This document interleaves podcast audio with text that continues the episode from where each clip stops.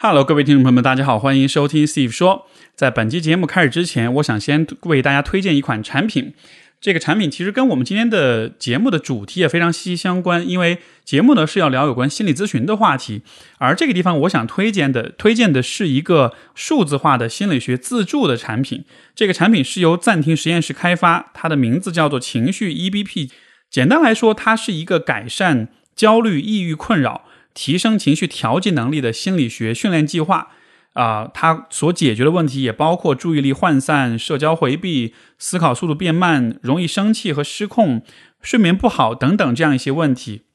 这个产品呢，它不是一个课程，它是一个基于啊认知行为疗法、正念认知疗法等等一些流派的一个数字化的心理干预工具。如果你暂时没有办法找咨询师，没有条件找咨询师，或者在你所所处的地区没有合适的咨询师的话，但是你又需要去改善以上这些问题，我觉得你可以试试看，试试看这款产品。因为很多人说到自助的话，可能更多的是通过读书，通过上一些网课，包括比如说像听播客这样的方式来进行这种单方面的输入，对吧？但是可能对于你来说，有一些跟自身情境直接相关的细节就没有办法被具体的照顾到。而这个产品，我觉得它很能够很好的去处理这个方面的问题，就是它是一个互动性的这样一个产品。我觉得最省流的答案就是大家可以放心充。这个站在一个心理咨询师的角度，我其实对于大家接受帮助这件事情还是比较严谨，还是很看重它实际的产品是否有效的。很多产品其实聊下来，我觉得专业性上我都没有办法完全的认可。那情绪 EBP 基础这个产品，我之所以认可。很重要一个原因，就是因为他们从一开始就非常重视有效性，他们的团队全部都是心理学硕士和博士的背景。EBP 这个词是 Evidence-based practice，也就是循证实践这个概念的缩写，也就意味着。他们只会使用研究证明有效的方法来帮助你。那这个其实和我们专业的心理咨询师工作伦理是一致的。这个工具以前其实，在节目里推荐过好多次哈，老听众们应该都很熟悉。他们是从呃二零二零年上线的，每一次完成了之后呢，也会跟进参与者的反馈。那么随着一轮又一轮的实践，最终是有将近八万人参与，从而也从从这个反馈当中积累了非常扎实的数据来证明他们的有效性。比如说。焦虑、抑郁的情绪平均下降了百分之四十，比如说百分之八十的人会认为得到了显著的改善，所以这样一些数据也是说服了我，让我看见了这个产品它非常优秀的效果。它的参与的方式也很简单，就是在一个二十五天的周期之内，你每天大约花二十到三十分钟，在手机上就可以完成操作。它会提供明确的训练计划，每天会提供一些阅读的学习的知识点。按照模板进行一些思考和书写的练习，完成一些正念和自我调节的小任务。除此之外呢，也会有真人的客服给你提供全面的支持，而且呢，也可以无限次复训。还有就是，如果你觉得有效的话，他们还有一些更进阶的这个产品可以供选择。所以参与方式也很简单，你是很容易在日常生活里面找到一些时间去使用它的。最重要的是，它的费用比单次的心理咨询费用要便宜，而且呢，也不受地域限制。因为大家知道，现在其实心理咨询普遍比较成熟一点，咨询师的费用可能是六百朝上，呃，七百、八百甚至更贵，对吧？但是这个产品它的价格相对来说其实是便宜的，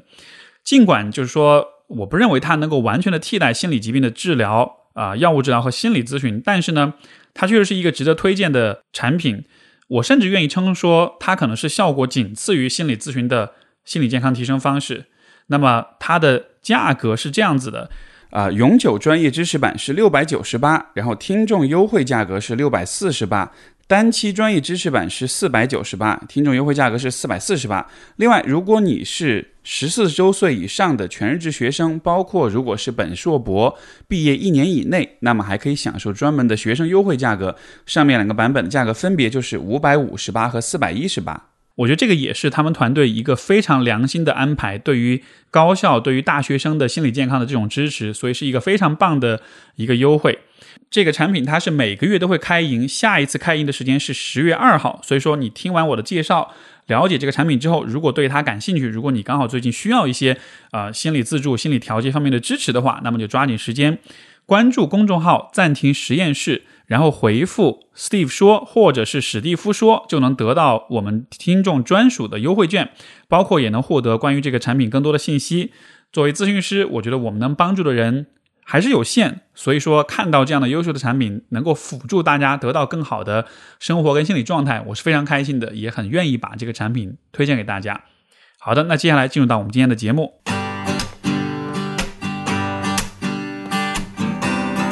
欢迎收听 Steve 说，和我一起拓展意识边界。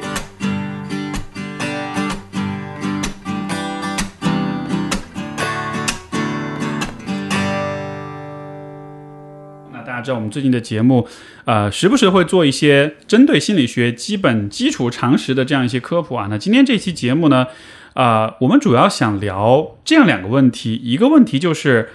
我遇到各种各样的心理问题之后，我应该找什么样的？流派什么样的咨询师来帮助我？因为经常我们有很多朋友听了节目之后对心理咨询产生兴趣，但他不确定就是自己的问题适合什么样的一些技术和流派，或者说这流派之间到底有什么区别？那我们今天想做一个基础的科普。还有一个问题就是怎么判断咨询师是否靠谱？因为大家也知道找咨询师是一个有需试错成本的一个过程，大家也希望能够尽快的，就像就像谈恋爱一样，希望尽快的找到那个对的人，所以。能够怎么去判断？虽然我们也不能保证你一定能找准，但是我觉得至少可以给一些呃建议或者是一些维度去让大家了解。那今天这个话题呢，除了我以外，邀请来了两位我的同行做嘉宾，啊，一位呢是大家很熟悉，我们之前。呃，已经来过我们节目的 Jenny 杨家华，她是啊纽约大学心理咨询硕士，纽约执照心理咨询师。欢迎 Jenny。Hello，大家，谢谢 Steve 再次邀请我来。呃，上次是聊关于创伤那一期，然后有很多人从你的分享里面意识到了说，哦，原来什么是解离，自己原来一直处在创伤后的这个这这样一种解离的状态之下，给了很多人启发，所以特别棒的一期节目。然后另外一个朋友是 Claire 赵金钊，他是丹佛大学心理咨询博士，美国的呃执照临床心理学家，也是中国的注册系统的注册心理师。欢迎 Claire。Steve 说的听众朋友们，大家好，非常高兴今天有机会跟大家一起分享相关的一些内容。特别巧的是，上个星期天，对吧？参加了对啊，Steve 在杭州的啊签售会，非常的温暖，现场有很多朋友，很棒的一个分享，我就感觉参加了一场大型的，有一点像团体咨询，有一点那个感觉了，像团体咨询一样的，大家都非常非常的温暖。所以今天有机会跟大家深入的分享一些我在。这个行业里的一些看法，包括跟 Jenny 去交流很多我们在寻找咨询师过程中可以注意的东西，也很高兴，呃，希望跟大家有继续交流的机会。好，欢迎欢迎！上一期节目就是上一期的 Steve 说，就是你说的那个杭州那一期的现场，所以当时你是在场的，对，是的，好好，嗯，欢迎欢迎，好啊。那我觉得今天我们开始之前，先给大家一个预期上的调整哈，就是。因为其实，呃，就是什么样的问题该找什么样的咨询师，以及怎么判断咨询师是否靠谱，这两个问题其实很大也很模糊。嗯，哪怕是我们作为专业人士来说，我们去判断也没有非常绝对的标准。所以，我觉得今天我们的讨论的一个大前提就是，我们主要是把自己的一些经验和见解分享给大家，让大家看见在回答这些问题，在找咨询师的时候需要注意哪些维度。但是呢，其实也没有标准答案，我们也不把我们的分享作为一个权威的一种信息源，也会有一定的主观性，包括也一定会有局限性，因为其实心理咨询的流派有很多。然后我们也并不是所有的流派都非常的了解跟懂，就这个这个真的是一个可能外界对咨询师会有一种可能不够了解的地方，大家就觉得哎你是咨询师嘛，对吧？你什么都应该懂，就好像是比如说你去了医院，你就觉得随便找一个医生，他应该所有的科目都应该了解，对，心脏科也要能看内分泌之类的。其实应该其实它的差异也很大，所以我觉得我们的前提是这样子的，嗯。嗯，心理咨询和比如说我们去医院看精神科这个之间的区别到底是什么？这个让你们来描述的话，你们怎么会区分？因为今天大家会很困惑，我是应该去医院，我是应该找咨询师，对吧？就可能有一些朋友已经知道这个区别，但是我们假设大家是零零入零基础的情况之下，怎么去了解这个区分？嗯，我我觉得话，首先看看这个人他的状况是怎么样的。如果他已经不吃不喝，或者说他有点精神失常了，所谓精神失常是。你都觉得这个人他在讲胡话，或者说他在讲一些嗯不存在的事情，或者说他看到了神呃这个牛神鬼怪之类之类的，也就是我们常听的幻觉、幻听之类的。那上到这种程度上，你一定要考虑送他去医院。嗯，那我觉得我们有一些分不清楚的情况是。嗯，很严重，他可能还在生活，他也不是很有功能性，他又不能上学，不能上班，但是他好像还活着，日每天也会早上起来，也会做一些事情，又去睡觉。我觉得是到这个时候，我们是有点点分不清的，到底愿应不应该去医院。对，我觉得这种情况可能是这样子说，是你去医院当然有帮助，但是这种人往往最难困难的东西就是他们自己就是不愿意去的。是是，对所以其实我能否这么来说，就是其实去医院接受治疗，主要还是通过药物的治疗去控制、去缓解你的症状。呃，就就如果要一句话去解释这个差异的话，它主要做的是这件事儿。但是我们我们熟悉的那种心理咨询那种谈话治疗，其实通常不是在医院的精神科里面进行的，或者说就算有，它并不是一个很持续的、能够很长期、很深入的去做的一个治疗方法。嗯。确实如此，呃，虽然我们现在相对好一点的医院，像在上海的上海精神卫生中心是啊全国非常有名的精神科医院，那北京有北京六院、安定医院等很多各个地方都有非常非常好的医院，在这些医院里，它一定不只是有药物治疗，它一定也会有心理治疗、有心理咨询，但是因为资源真的非常非常的稀缺，大家真的去医院遇到的状况就是，你想要去预约，可是下一次咨询可能就是两个月后、一年之后，这根本就 不并不可能会匹配到你的需求。所以，对于精神科和这个心理咨询，我一般的做法，以及可能从一六年呃一八年以来我在系统里工作的这个经验来讲，我一般是啊、可能会有这样的感觉。我突然在说的时候，有一种我好像每一段话都像做一个 PPT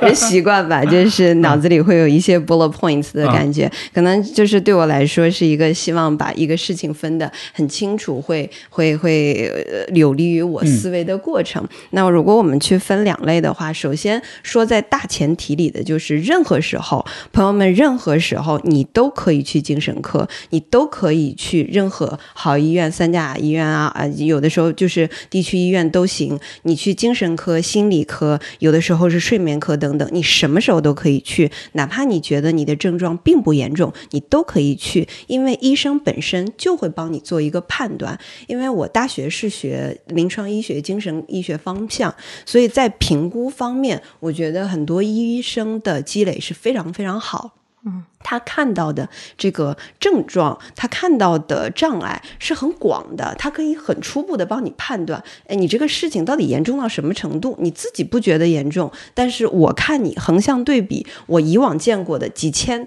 几万个病例，大概是什么水平，可以很直接的告诉你你需要什么。因为很多时候我们去医院，并不代表你要吃药，只是告诉你说、OK，你符合诊断，不符合诊断，你要吃药，不要吃药，你吃不吃药，怎么样是你你自己决定，等等。很多时候是一个分类，所以任何时候你都可以去。那么，但是去到的问题就是你在医院啊、可能就是一方面，呃，这个药物治疗是一个侧面，有的很多医院也提供啊、短一点、长一点的心理咨询，也提供团体啊等等的。如果你合适的话，你可以去让医生推荐给你。但是通常就是那另外一类就是心理咨询。那我们我们说心理咨询到底跟这个精神科有没有一个硬性的标准？拿我一八年在 UT 奥斯汀工作的时候，我们的一个啊、general operation procedure 来说，就是。一个流程来说，我们是有四大类的标准。呃，第一类，如果像刚才珍妮说的那种相对重症的啊、你有幻觉妄想，你可能符合精神分裂，你可能符合双向障碍等等一些诊断的话，呃，必须要去医院，呃，甚至必须要去吃药。第二类，你有一些比较重的这个呃症状相对严重的一些心理障碍啊、可能或者是某一些心理障碍程度比较严重，比如说抑郁症伴有精神症状的这个情况啊、或者是厌食症啊等等比较严重威胁生命的情况，长期的物质成瘾等等的这样一种情况，你必须要去。那第三类是你如果当时有比较强的自杀、伤人等等啊、伤就是伤自我伤害，就是非自杀性啊、自伤等等的一些症状，你伤害到自己或伤害到别人了，呃，这个是也要去的第三类，那第四类就是其他你觉得非常困扰。我一个月了没怎么好好睡觉，我真的好痛苦，我半夜感觉惊恐发作，我睡不着，哦，好，我觉得我整个人要溺水了，我很痛苦。这四大类的标准，你可以看看，如果你满足的话，不要犹豫去医院。对，而这个当中是不是包含一个维度是，呃，有一些至少有一部分的这种心理层面的问题，它其实跟你的生理状况也会相关。所以医院在检查的时候，他可能除了就是在心理层面的评估，他其实也会在生理层面做一些，应该说是排除，对对吧？排查。对，所以说这个其实是一个更全面的诊断。像你刚才说的，无论如何都还是可以去精神科。没错，这个里面引出的另一个问题就是，呃，至少我听过，当然这个肯定是一个呃不具有代表性的一个观察，但是有一些人会觉得，哎，我也去了精神科，医生也给了我诊断，但是我觉得这个诊断我不太信，或者说 我觉得不靠谱，就会有这样的反应，对对吧？你你们会怎么理解这样一个现象？其实我想说的一个东西是，可能在一个理想世界里面，你去到医院，你挂一个号，你应该就能得到 呃最专业，就是最符合你的情况，也会得到一个温柔理解你的医生。是但是我觉得在现实中，即使是上海精卫，因为我们也有认识人就在上海精卫里面上班嘛，现实是非常不符合这个状况的。当然，就是我们听到的误诊的，嗯，双向情感障碍真的是非常多。就回来的这一年，我就见过两三个自己的来访是误诊的。然后，我觉得这个一部分，我们今天不是在这里吐槽中国的医疗系统了，但我觉得这是现实。就是如果你要去医院，你可能的确是先要提前做一些呃排查、心理建设是吗？心理建设，还有你可以去看一看哪些医生的风评比较好。然后，如果我觉得这个是普遍中国人看病的一个习性，就是如果你在一个医院里面得到的确诊信息你感觉不太对，他们会再换一个医院，再得再拿一个第二的这个评呃评这个这个评判。你其实我也有家人就在宁波，也是市区内，那你却错诊了癌症的情况，然后医生说开刀，然后来上海看一看，又说没了。啊，这个情况非常多，就是我觉得，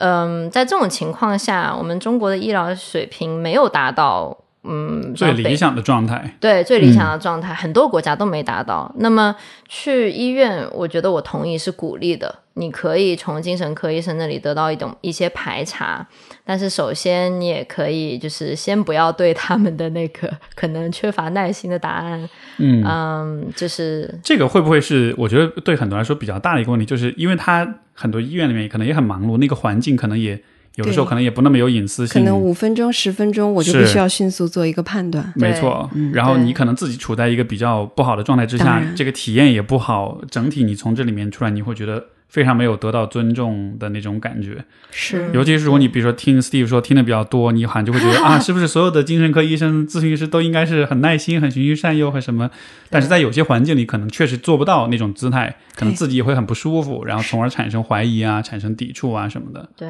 然后我觉得我们之后可能会聊到吧，就是有几个呃确诊信息是嗯、比较难去确诊的，比如说阿斯伯格，嗯、这个嗯谱系的类型的疾病，或者是。嗯，强迫症，我觉得有时候也是不一定能够被 pick up 的，可能是人家会觉得说你焦虑，你担心太多东西，你焦虑，然后就这么就结束了。还有一些是人格障碍，也是呃很难在、不会去，一般来说医院不会去下人格障碍相关的诊断。对，以及我觉得普遍公立系统里面的医生是不太懂创伤的。嗯，或者说，我觉得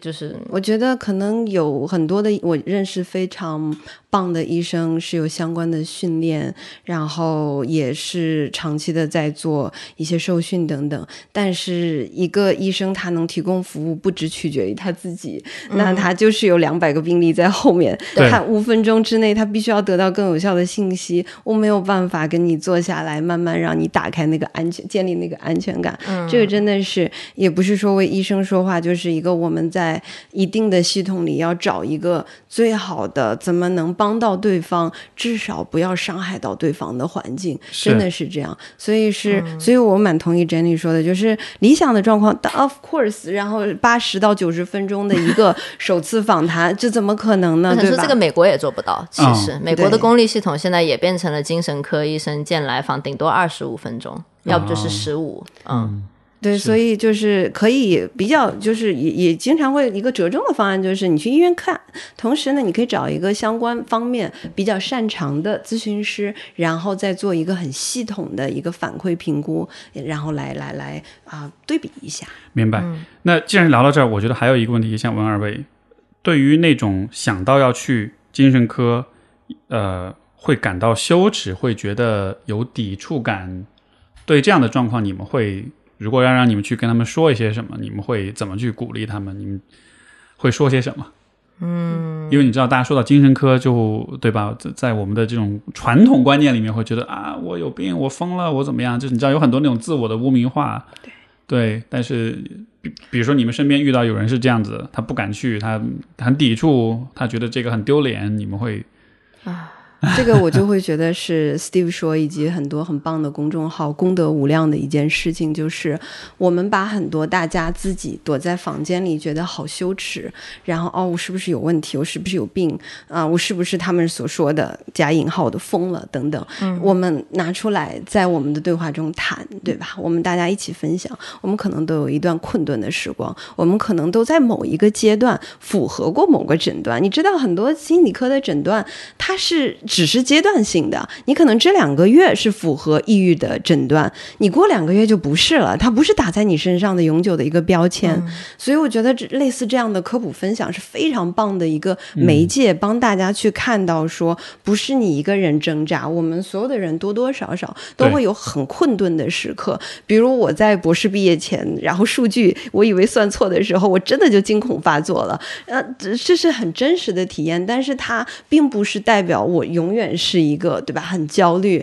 没有办法缓解自己焦虑的人，所以这个是很重要的一部分。那也很想鼓励大家说，嗯，你可以看很多很多的研究，会发现一生中能被诊断各式各样精神心理问题的人比例其实非常高，对，百分之十四、百分之八十等等的，没有必要把这个呃标签过于的污名化。但同时到了医院里，有些时候，所以可能一部分。也抱着这样的态度，就是我也既要在有些关键的事情上听医生的，又要在有些事情上多少相信我自己的直觉。没错，这个平衡不太容易把握。而且我刚才觉得你刚才说有一点很重要，就是它可能是一个阶段性的问题。但是可能在有一些偏见当中，就是你有这个问题等于你这个人有问题，对，就是对你这个人下的一个判断。就是当我们自我污名化或者是被别人给歧视的时候，其实很容易有这样一个逻辑，是吧？对，我想先分享的就是说，作为一个咨询师，作为一个业界里面也算是不算是小白的人，也就拥有很多心理相关知识的人，我也吃过药。我也有过药不能停的这个阶段，就是当时在美国最后一段时间，然后非常非常想飞回国，就我自己比较喜欢国内的生活节奏吧。然后在我知道我的抑郁的来源，就是因为我身处在这个地方，可是我又必须要在那边完成学业、完成工作才能走，所以我就判断了，说我改变不了我的现实，造成我抑郁的这个现实，那我就。只能去找其他方法了，然后心理咨询当时也不管用了，我就去找医生给我开了一点，就是最常见的抗抑郁药物类，就 SSRI，吃了以后，反正就是以最小的剂量吧，吃了一段时间，然后也有呃帮助我入眠的药 Trazodone，很好，然后吃了几个月以后，就是我回国啦，我的这个刺激源断了，我就断了，嗯，就是我想。以这个个人分享来道出一个东西，说其实需要开药，需要靠药物维持一段时间你的状态，其实是一个嗯现代社会给我们的一个服务。你可以去这样子去考虑它，就是说现在有非常嗯新的发明，就好像你说糖尿病或者高血压的药，也有持续的一些新的东西。你要不要选择去用？你要不要拥抱这个现代社会里面所给我们的一些工具？嗯，你也可以全天然的去生活，是吧？嗯，就是这个是各自的选择。我另外一个想讲到的一个东西是，羞耻感是真的是非常非常真的一个东西。我想到了以前在美国去了一个就是那种呃心理同行去就是听讲案例、接受培训，完了以后可以问点问题嘛。然后结束的时候有一个应该是还没有。还没有就是职业很久的一个咨询师吧，应该还是学生。他就问了个问题，他说：“我有一个来访，他对于自己的病耻感非常严重，然后我怎么样才能让他没有这种耻辱感？”然后后来分析了一大段以后。嗯，这个提问的人他有透露说，其实我非常看不，我非常看不过眼。我的来访有很强的病耻感，我妈妈就是这样子的，有很强的耻辱感。然后后来那个，嗯，就是带培训，就是相当于督导一样的人物，他就说，你要肯定他有这个病耻感，其实就是很耻辱的，因为整个社会都在告诉你。这件事情是很耻辱的，甚至是我相信，呃，Steve 说里面有一些听众，他们可能要是有病，然后去开了药，然后被家人知道有这个药以后，家人还要说你不要再吃了，你越吃这个东西，你越有病。嗯，就是说你吃这个东西，你不就变神经病了吗？就可以说话非常难听。那在这种情况下，我不想跟这些人讲说我们有一个完美的社会，是你你拥抱它，一切就可以正常了。就是如果有必要，你自己还是有这个需要，就好像对待任何一个生理疾病一样，你有糖尿病，你就得吃二甲双胍；你有那个什么什么，你要是流血了，你就得贴一个那个 OK 帮，是不是？你如果有一些人他们会歧视你，那你就不要让他知道。你如果有必要这样子去保护自己的话，你可以去这样去做，但是你还是要去拿到那些你知道能够帮助到你自己的工具。对，所以其实总结一下，就是说我们应该尽可能带着一个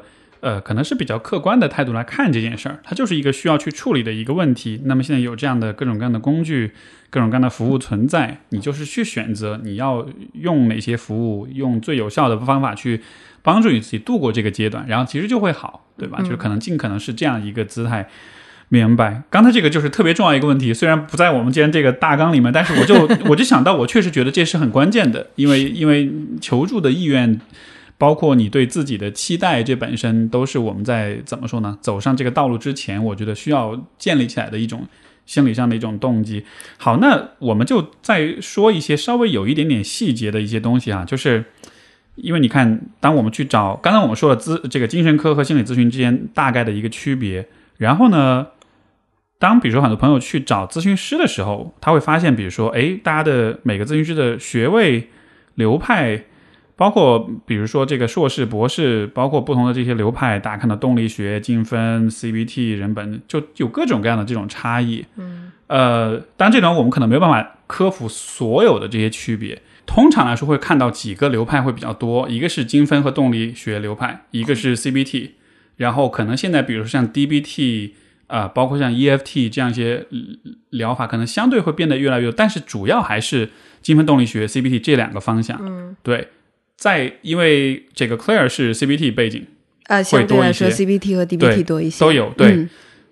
嗯，我不知道这个应该怎么问哈，因为我不想得罪任何一个流派，说谁不好。但就是说，这两个流派之间，你们会呃，因为显然是不同的工具适应不同的问题，所以说当你们看到这两个流派的话，你们觉得他们各自适合的是什么？或者你们比如说推荐朋友们去找咨询师的时候，哪一些类型的？呃，问题你们会更倾向于让他去 CBT，哪些更倾向于去，比如说精分动力学，这个会有一个你们主观上的一个区分吗？我来先来得罪得罪吧，我真的没有办法不得罪人的吧？但是我觉得。嗯，如果被得罪，可能也代表这个人有点脆弱。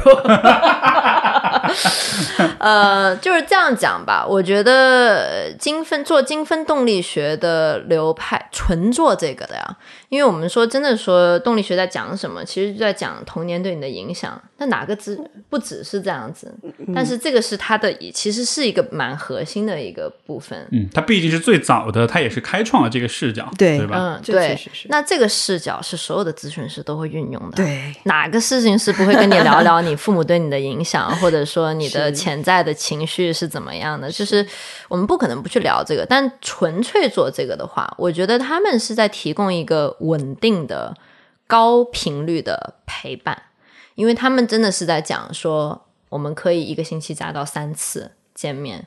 因为呃，一般来说做 CBT，呃，DBT 除外啊，这个等会儿讲。呃 CBTL 的创伤疗法，绝大多数咨询师其实还是在以一种一个星期见你一次，甚至两个星期见一次的频率在工作的。如果说是加到两个星期，呃，一个星期两次这个频率的话，如果非精分动力学的情况下。那已经是这个咨询师觉得你蛮严重的了，才会呃上到这个阶段。如果两个星期还不够的话，可能都会说啊，是不是应该再考虑一些其他的呃方法，比如说去医院看看有没有药物能够呃协助这个治疗的情况下。可是动力学跟精分的话，它本质上就是在陪提供一个这种高频率的陪伴，所以我觉得其实还蛮适合人格障碍的。嗯嗯。因为人格障碍，其实这是我的个人看法啊。很多人格障碍嗯的人呢，他们本质上就是面临着一种对世界上的所有的事物都很难去相信，然后他们也有一些下意识的攻击性行为，呃，真的是下意识，不是说他们真的想伤害坐在面前的人，是他们下意识会呃把一些。嗯，对方说的话，呃，看为是一种攻击，他们很容易被触发到他们的痛点，所以他们需要有一个非常的不依不饶，也愿意跟你一直这样去拉扯下去的咨询师。我说过大，我说个大实话，就是很多咨询师是不愿意跟人格障碍工作的。这个在我们的内部的这个里面很显而易见，大家听到有人格障碍的这个偏倾向的来访的描述的话，我们倾向于是不去接的。所以，其实对于人格的障碍来讲，能到能够找到一个愿意跟他们陪伴下去的，建立这种一开始的对世界的信任，是一个蛮重要的初步的一个一步。嗯嗯，所以那如果这么来说，我我不知道能不能这么去解读，就是因为人格障碍相当于是你的，可以理解你的问题已经深入到就是你的人格的比较底层的一些层面去了，所以就好像它是一个比较顽固的问题，它不像是比如说。我最近分手了，我很难过，这就是一个可能像是对当下某个事件的一个应激反应，就是可能是比较深的一些问题，它可能是从很小的时候一些创伤持续的、长期的，像是都扭曲了你的人格，产生了一些问题。这个时候可能也许精分动力学会更更能够深入到这个当中去。但是是不是反过来说，如果一个问题相对来说是一个日常的一个刺激源，比如最常见的就是分手了很难受，嗯，这种情况如果去找精分动力学。方向的咨询师，呃，因因为我的经验当中，会有一些来访或者有一些听众告诉我，他可能就是想解决亲密关系的问题，但他找到精分的咨询师，然后一一聊就聊到，比如说很远很远的一些东西，但是那些东西也可以去聊，但他当下那个关于分手之后的情绪的调节处理，好像就没有办法给到很及时的支持。所以，是不是这样的状况反而是需要其他的一些流派？这个也许是一个，比如说精分方向不那么适合的一个问题。这就你你们觉得呢？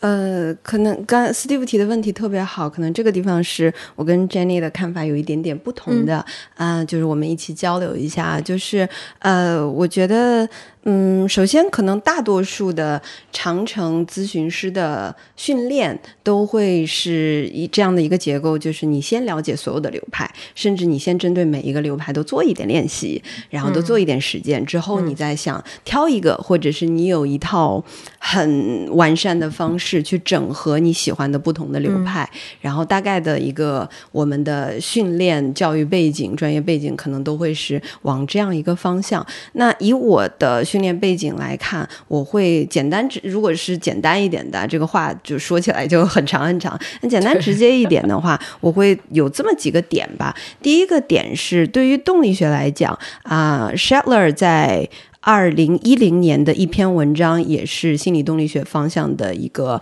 非常重要必读的一个文章，总结了心理动力学整个这一大流派的七个特点。比如说，你非常重视一些意念的探讨，一些梦境、幻想、臆想、潜意识等等的探讨。你非常非常重过往的一些，甚至是你还在啊，就你还没生出来，或者是刚开始你没有任何认知记忆的时候，很多很多这方面的探讨。然后以及对现在很多事情的一些超乎事实的很多探讨，如果你非常泛这一派，如果你非常享受谈论这些部分的话，啊、我觉得动力学、精神分析可能会非常非常适合你。嗯哪怕是动力学也会做短程，现在很多非常棒的动力学的流派是短程的，然后可能二十次以内，呃呃，这个三十次以内啊，也做得非常非常的好。然后呃，TDLP 啊之呃 TLDP 等等之类的，但是它基本上都有这七个特点。如果你喜欢这一派，去去找动力学的。然后对于 CBT、DBT 这样偏认知、偏行为，因为我个人的这个训练背景是这样，我的研究生是在。呃，新泽西大学，呃，新泽西州立大学，也就是罗格斯大学读的。这个学校有一个精神分析非常有名的人物南希·麦克威廉姆斯，所以在对在在研究生的时候，我就会觉得啊，动力学 YYDS 那种感觉。然后，但是直到就是后来，因为我呃专业之初，我做的是危机干预、自杀热线，然后什么性侵创伤之类的对，我就会发现我用不我没有办法，对我好想当时做什么来帮到他啊等等的，所以这个时候 CBT、DBT 这一类前重视思维，当然就是这里给他就是去个魅，就是啊。像我们做认知行为啊、辩证行为，也非常非常重视感受。我希望有通过今天的我我的分享，给大家传达出一种啊我不是有情感的。对，但是这重点就是，如这这一派非常打动我当时的一个点是，我认为你很多的困扰不是说你过去受到了什么就是重要的东西创伤什么的，你就永远不能变了。呃，有可能很多时候只是你当时没有机会学到那些你需要去适应社会的东西，需要去应对你眼前困难的，你没有学到怎么更好、有效率的交流，更好的调节你的情绪，然后更好的了解你自己，更好的去平衡你的生活。你只是没有机会学到。OK，那么我们现在有一个机会，我们一起学一学好不好？在一个安全相信任的关系里，所以这一派会给你很多非常实用的技巧。啊，你当时呃，如果情绪很激动了，你做 tips 技巧，你做这个技巧那个技巧，你就不激动了，你就不会想打人了，你就不会想跟你老公吵架了，等等之类的。然后有很多这样的，但是他永远不会，我们永远不会变成一个我跟你建议说你应该分手，你应该在这个关系里等等，而更多是在情绪心理方面做很多的。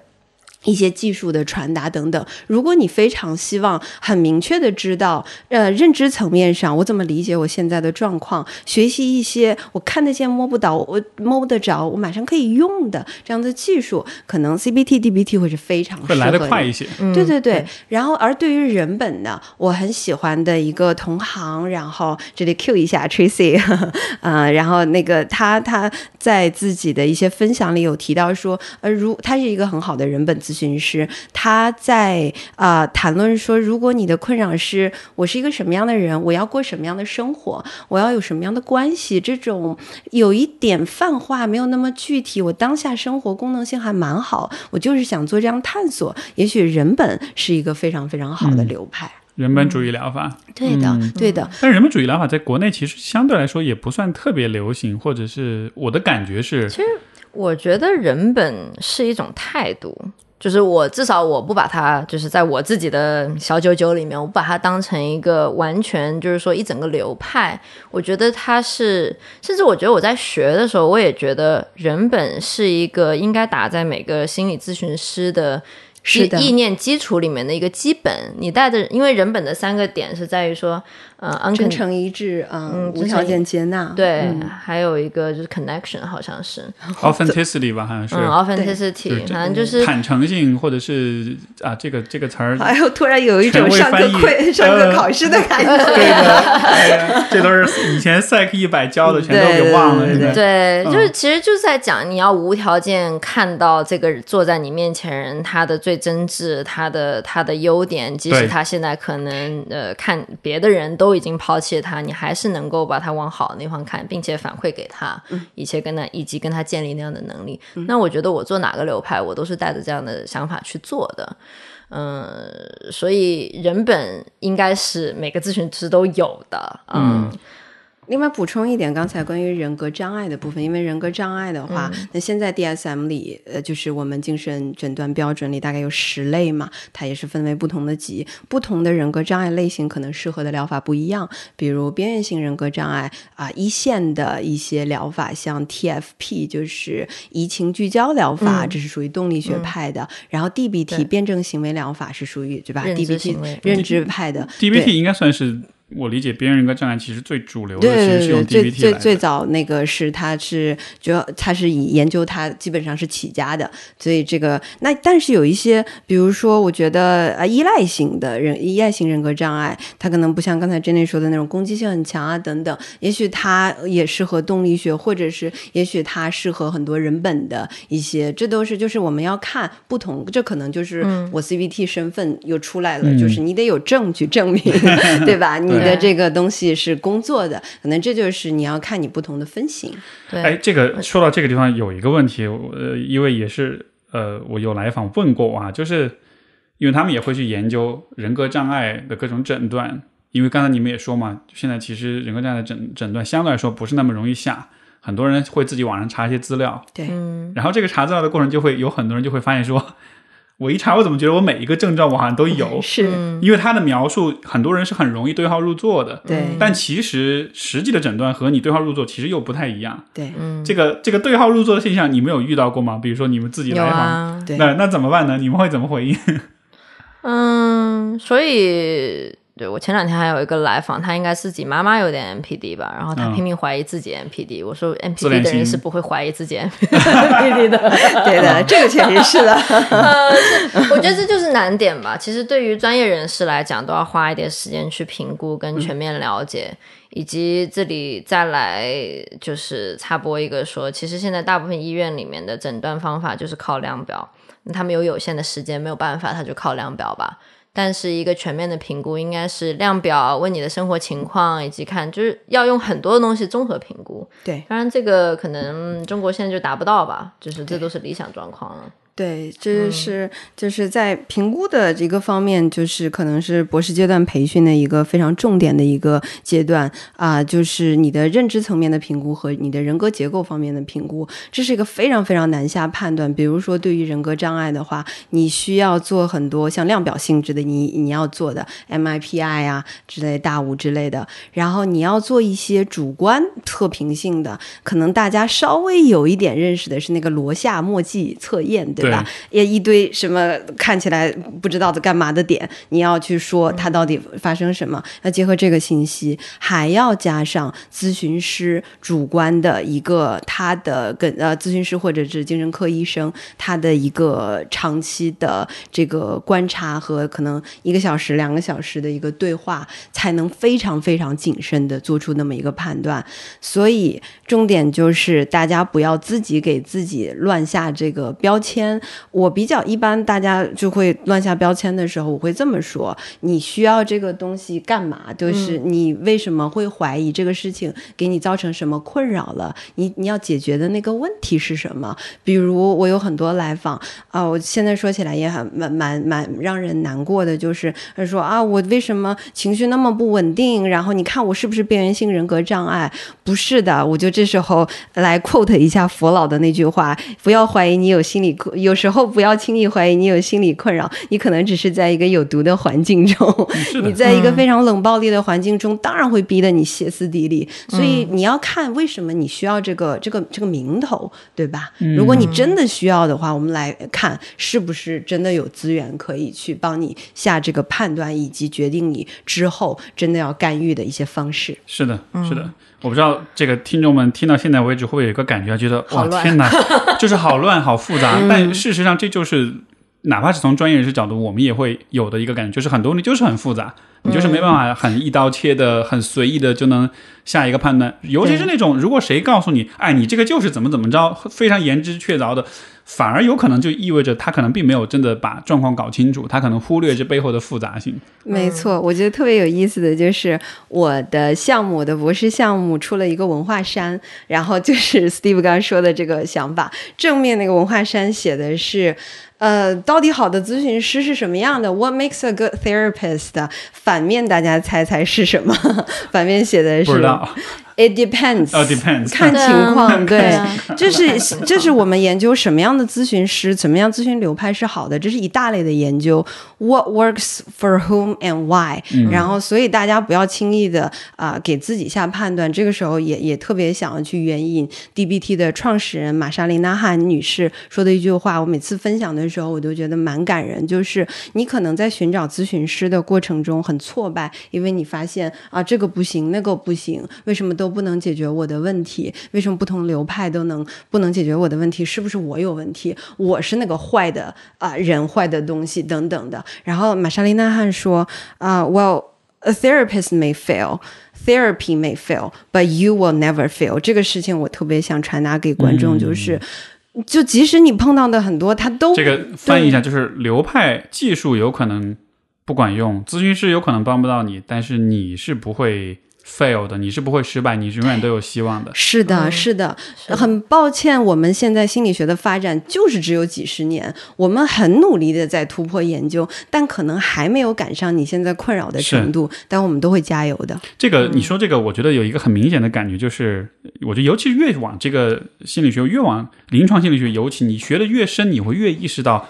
如果我们从历史的趋势来说，现在其实我们还处在一个其实很萌芽、很年轻的阶段，嗯，有很多东西其实还没有理清楚，甚至有很多的事情我们自己现在有很多的心理疾病，我们自己都不知道是怎么来的，对，也没有解释的原因，对，包括这个治疗的方法到底什么是最好的，好多问题都还没有搞清楚。然后，但这个时候公众已经有这么强的需求，需要我们给出很多的答案，所以这个时候可能就得有一个。靠我们自觉的选择，你要不然给一个谨慎但模糊的答案，你要不然给一个非常确凿但实际上可能具有误导性的答案。这个其实我觉得每一个负责任的、有良知的咨询师，可能多多少少都会面对这个挑战。对，其实昨天晚上我们要就是在讲、在聊今天这个录播课的大纲的时候，我就讲嘛，说其实很难去讲哪一个议题就非常适合哪一个流派。因为其实每一个流派被创造出来，就是我们在这里可以讲一点比较真实的东西，把它创造出来就是为了什么东西？比如说 DBT，其实创造出来，嗯，就是有点为了这个人格障碍而创造出来。呃，为了我纠正一下，为了这个危机干预，为了自杀，最早是就是反复的顽固的自杀，只不过发现很多是跟边缘性人格障碍相关，所以我们会嗯嗯，但他现在就在业界里面有一样有一个这样子的名头在那里了，但是。呃，很多的，其实非常多的流派，他们被创造出来，他们自己的创始人也都是说，我们这个可以应用在所有人身上的，对他们都会去这样子去营销，然后这样去打这样子名头，而且。呃，其实说实话，变成了一个流派的创始人的时候，这个人他肯定已经非常有经验跟呃能力了，他自己可能已经学习了很多东西，所以他自己做起来肯定是一个整合的咨询师。是，就算他说我只用我是这个流派的创始人，他肯定非常非常整合。就比如说 CBT 的，能不跟你去聊一下你童年吗？对不对？他还是会在一开始收拾呃收集那个评估的时候，他会去就。参加入到他的考虑里面去的嘛？就你有什么样的倾向性之类的。嗯，所以，嗯，可能我会做一个推荐，就是说一个比较整合的咨询师会是一个，嗯，就是说他能够用很多的工具来看你适合用什么东西，然后用这个东西来帮你。比如说我自己是一个，我可能会说我是一个创伤咨询师，我可以用创伤疗法的一些方法，但是我也会遇到那些。嗯，就是现在还不 ready 做创伤的人，那我就只能跟他聊啊，我只能跟他做谈话治疗啊。所以就是，嗯，真的就得看他们具体的情况，其实。It depends。不管你是声称什么流派的咨询师，呃，我们其实有很多共同的特点。这个也是心理学研究中的一个很重点的，我们叫共同要素理论 （Common Factor Theory）。就是发现，不管你说你用什么理论，但其实你好的咨询师都很有很多共通的特点。比如说，他的语言表达应该是不错的；，比如他都是一个温暖、关怀、共情啊、包容的啊等等，这样这些。特点都应该是有的，不管你是什么流派的。然后除此除了这些共同的因素之外，会有一些可能相对特定的。那从这个认知行为和辩证行为疗法的角度来讲呢，可能我们在当中做的，除了共情和理解你的很多状况，帮你去联系说你过去发生了什么事情，为什么造成了现在的影响，帮你不仅在情绪层面上感受到那个影响，也在认知层面上理解说，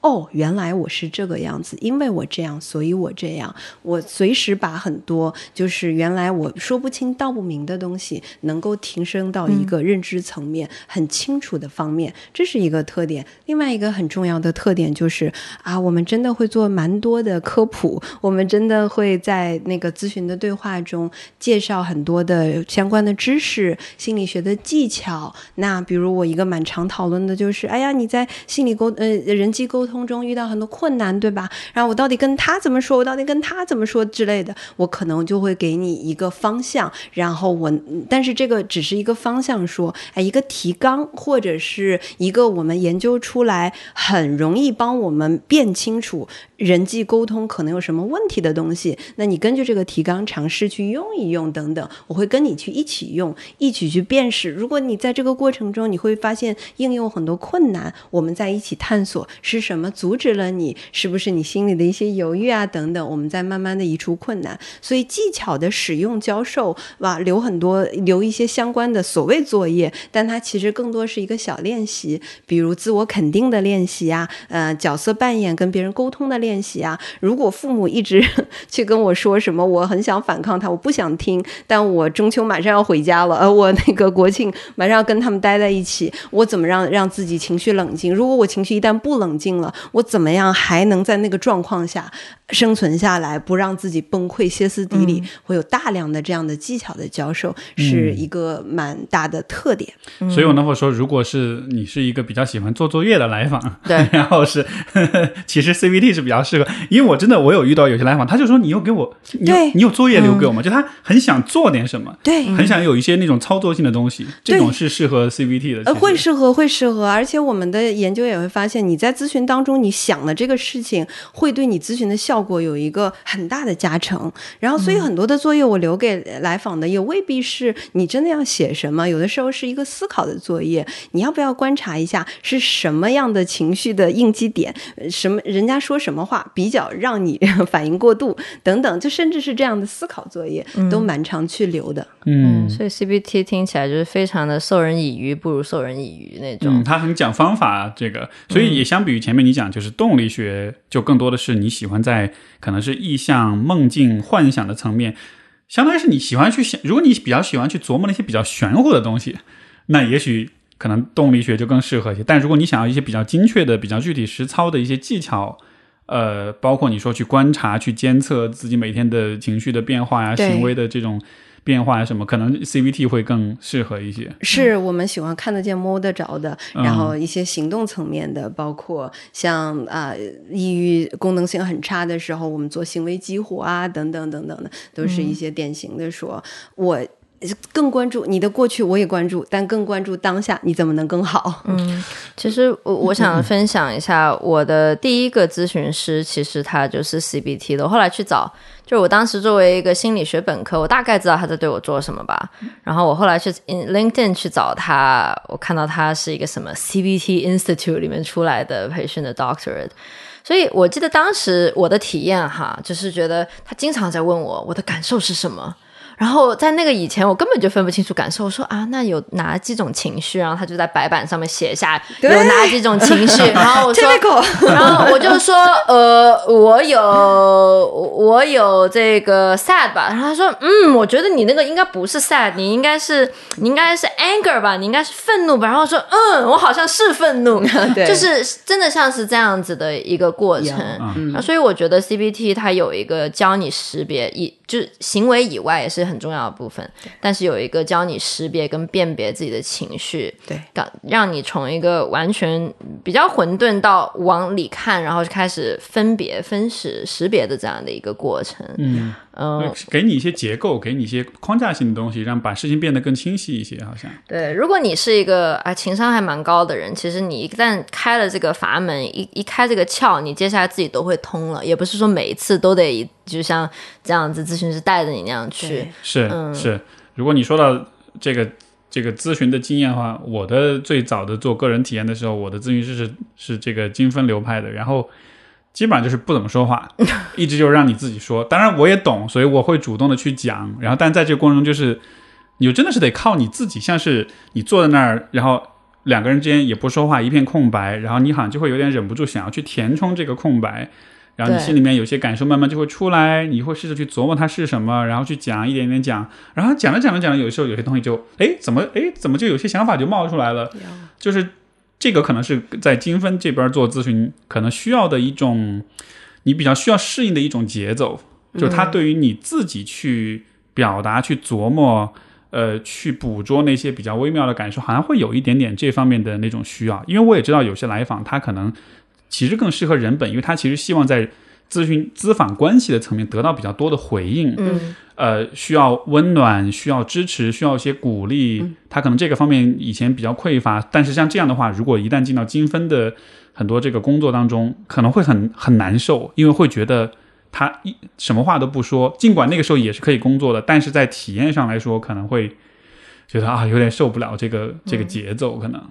可能如果是就如果是呃，Steve 说的这种情况，同时你又好像对动力学有兴趣，我比较推荐一些可能呃后面发展出来，一零年之后发展出来的一些什么 affect phobia therapy 啊，然后这个短程动力啊等等这一派的，就是比较新一点的动力，不是比较传统的啊、精神分析的那个学派，你会对你会感觉好一点，你既能谈一些稍微虚一点的东西，但是那个咨询师又没有那么让你对完全的自由联想。更积极的去做诠释，呃更积极的跟你互动等等，哎，你可能会适合。如果你看到他们的那个标签里有什么啊 TLDP 啊，什么什么之类之类的东西，从来没见过。我想说，作为一个咨询师，我也没见啊、过。t i m e limited dynamic psychotherapy，、哦嗯，这个就是说，因为太多流派，对所以我们也没法都知道对对对。但是有这个，我觉得很重要的，很这是个很好的建议，就是如果你找动力学的这个流派的咨询师，你可以大概了解他学的这个动力学流派是比较老的，还是比较经典、比较传统的，还是相对来说比较新一点的。然后可能一些比较新的一些流派，它在方法上、在技巧上可能更平衡一些，更让你更能接受一些。但是同时，这样的人也相相对会少一些，啊，少对吧？因为因为太小众了，有些流派可能。就比较新嘛，在中国那肯定是少而又少了。我觉得有一个重点就是。来，呃，就是听众们，你们真的可以认为，在你不喜欢这个咨询师的时候，你可以走，对的，没错，可以换，没有任何问题的。如果这个咨询师还在 PUA 你说你这怎么怎么样，你要留下来之类，你感觉不好，你就可以走。对，嗯没错。但是我也跟我自己的来访说，就是没有，就是嗯，这个所有东西都是你自愿来的。这个地方会有一个问题，就是有一些来访会怀疑说，我这个时候想走，到底是因为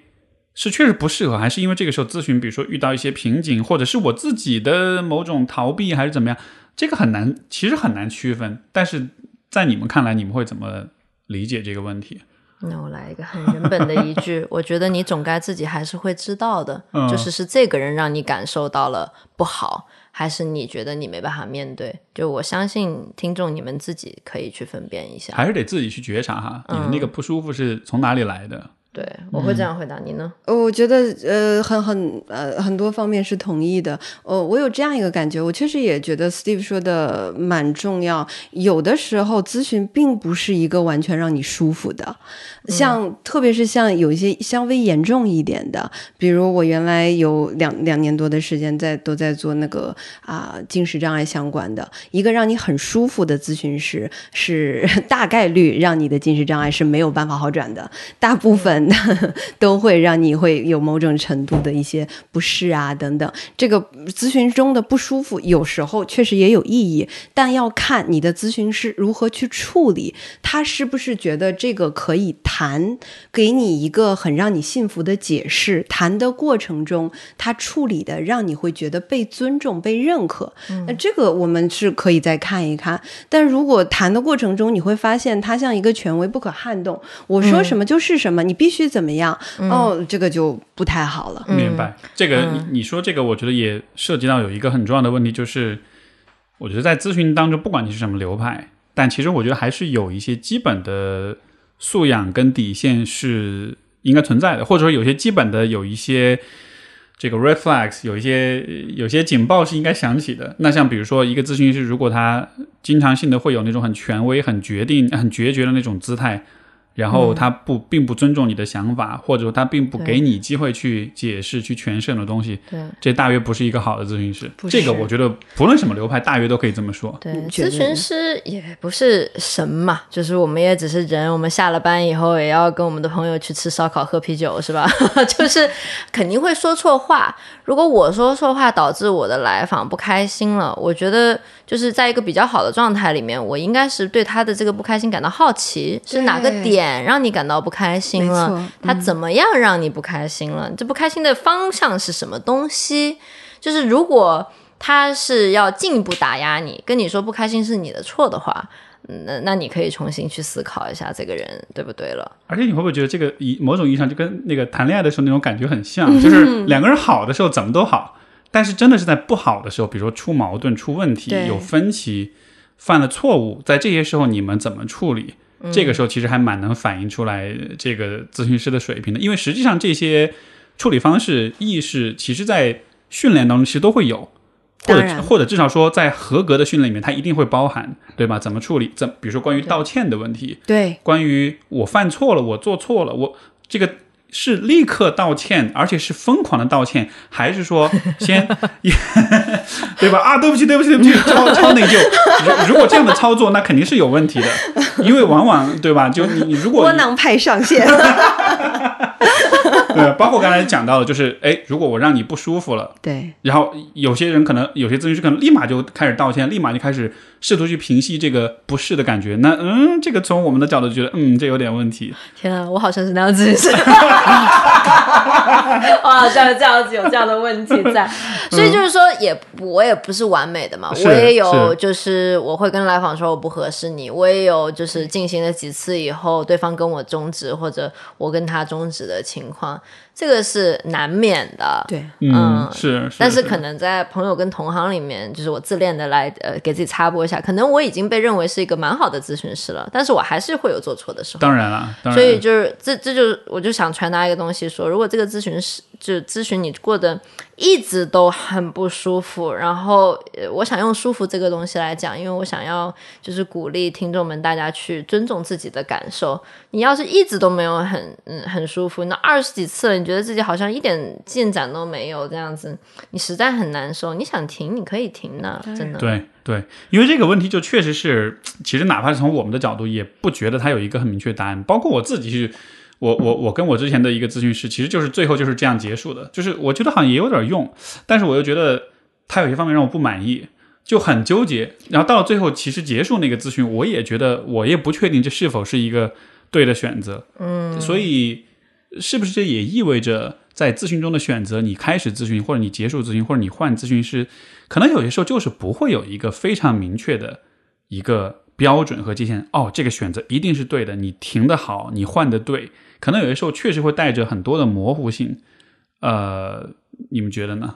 唯一有一个我觉得是非常清楚的，就是如果咨询师做出严重违反职业伦理的事情，这个是底线。就是如果这个违反了，你连再想回你你就是，就算你想回去讨论什么，也不必要回去讨论。哪哪些？咱们来罗列一下呗。你们认为哪些是违严重违反伦理的？呃，性骚扰，具体的情况当然有非常非常多，但是我们常见的，我们非常常见，最近也有一定热度的，对吧？是这个啊、双双重关系涉及的，就是咨询外的，你的咨询师想跟你发展。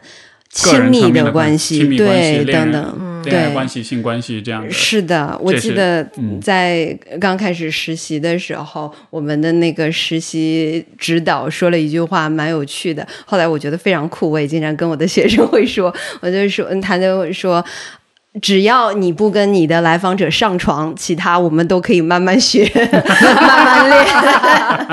对，如果你迈出了那一步，我们没有办法去做任何事情。对，就是有一些底线的东西。如果大家有兴趣，可以搜一下啊，中国心理学会的职业伦理总则啊，这个总则的，就是它有一些大的原则，以及底下有一些细则，哪些是啊不合适的、不行的啊，等等等等之类的。大家有兴趣，当然可以看一下，写的都非。非常的直白，嗯，情况当然也千差万别，但是更多的伦理情况其实没有特别明确的界限，就是比如我跟咨询师到底联络到什么程度，这个不同情况实在太微妙。是的，是的，你像比如说现在有些时候，呃，来访的预约可能是跟你微信去预约，对吧？但他在微信上面，如果他想要发一些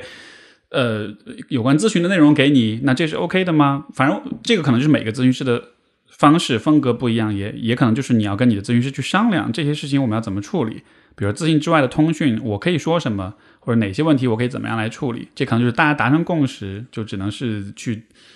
在在具体情况里面去找那个具体的方式。对，嗯，对，在嗯，我我觉得好像我们要开始讲伦理了。我想快速的讲一讲创伤治疗适合什么样的情况。那刚刚呃，Claire 讲到说，其实，在认知里面会进行很多的这种嗯行为上面的，就是尝试去陪你去改变，尝试新的情理，尝尝尝试新的情绪控制方法。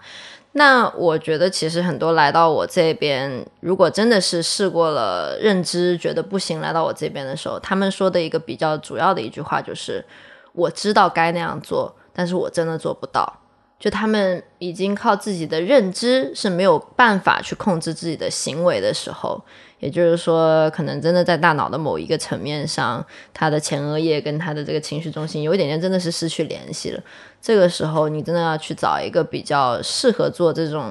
嗯，就是非主动意识的工作，非谈纯谈话治疗的工作。那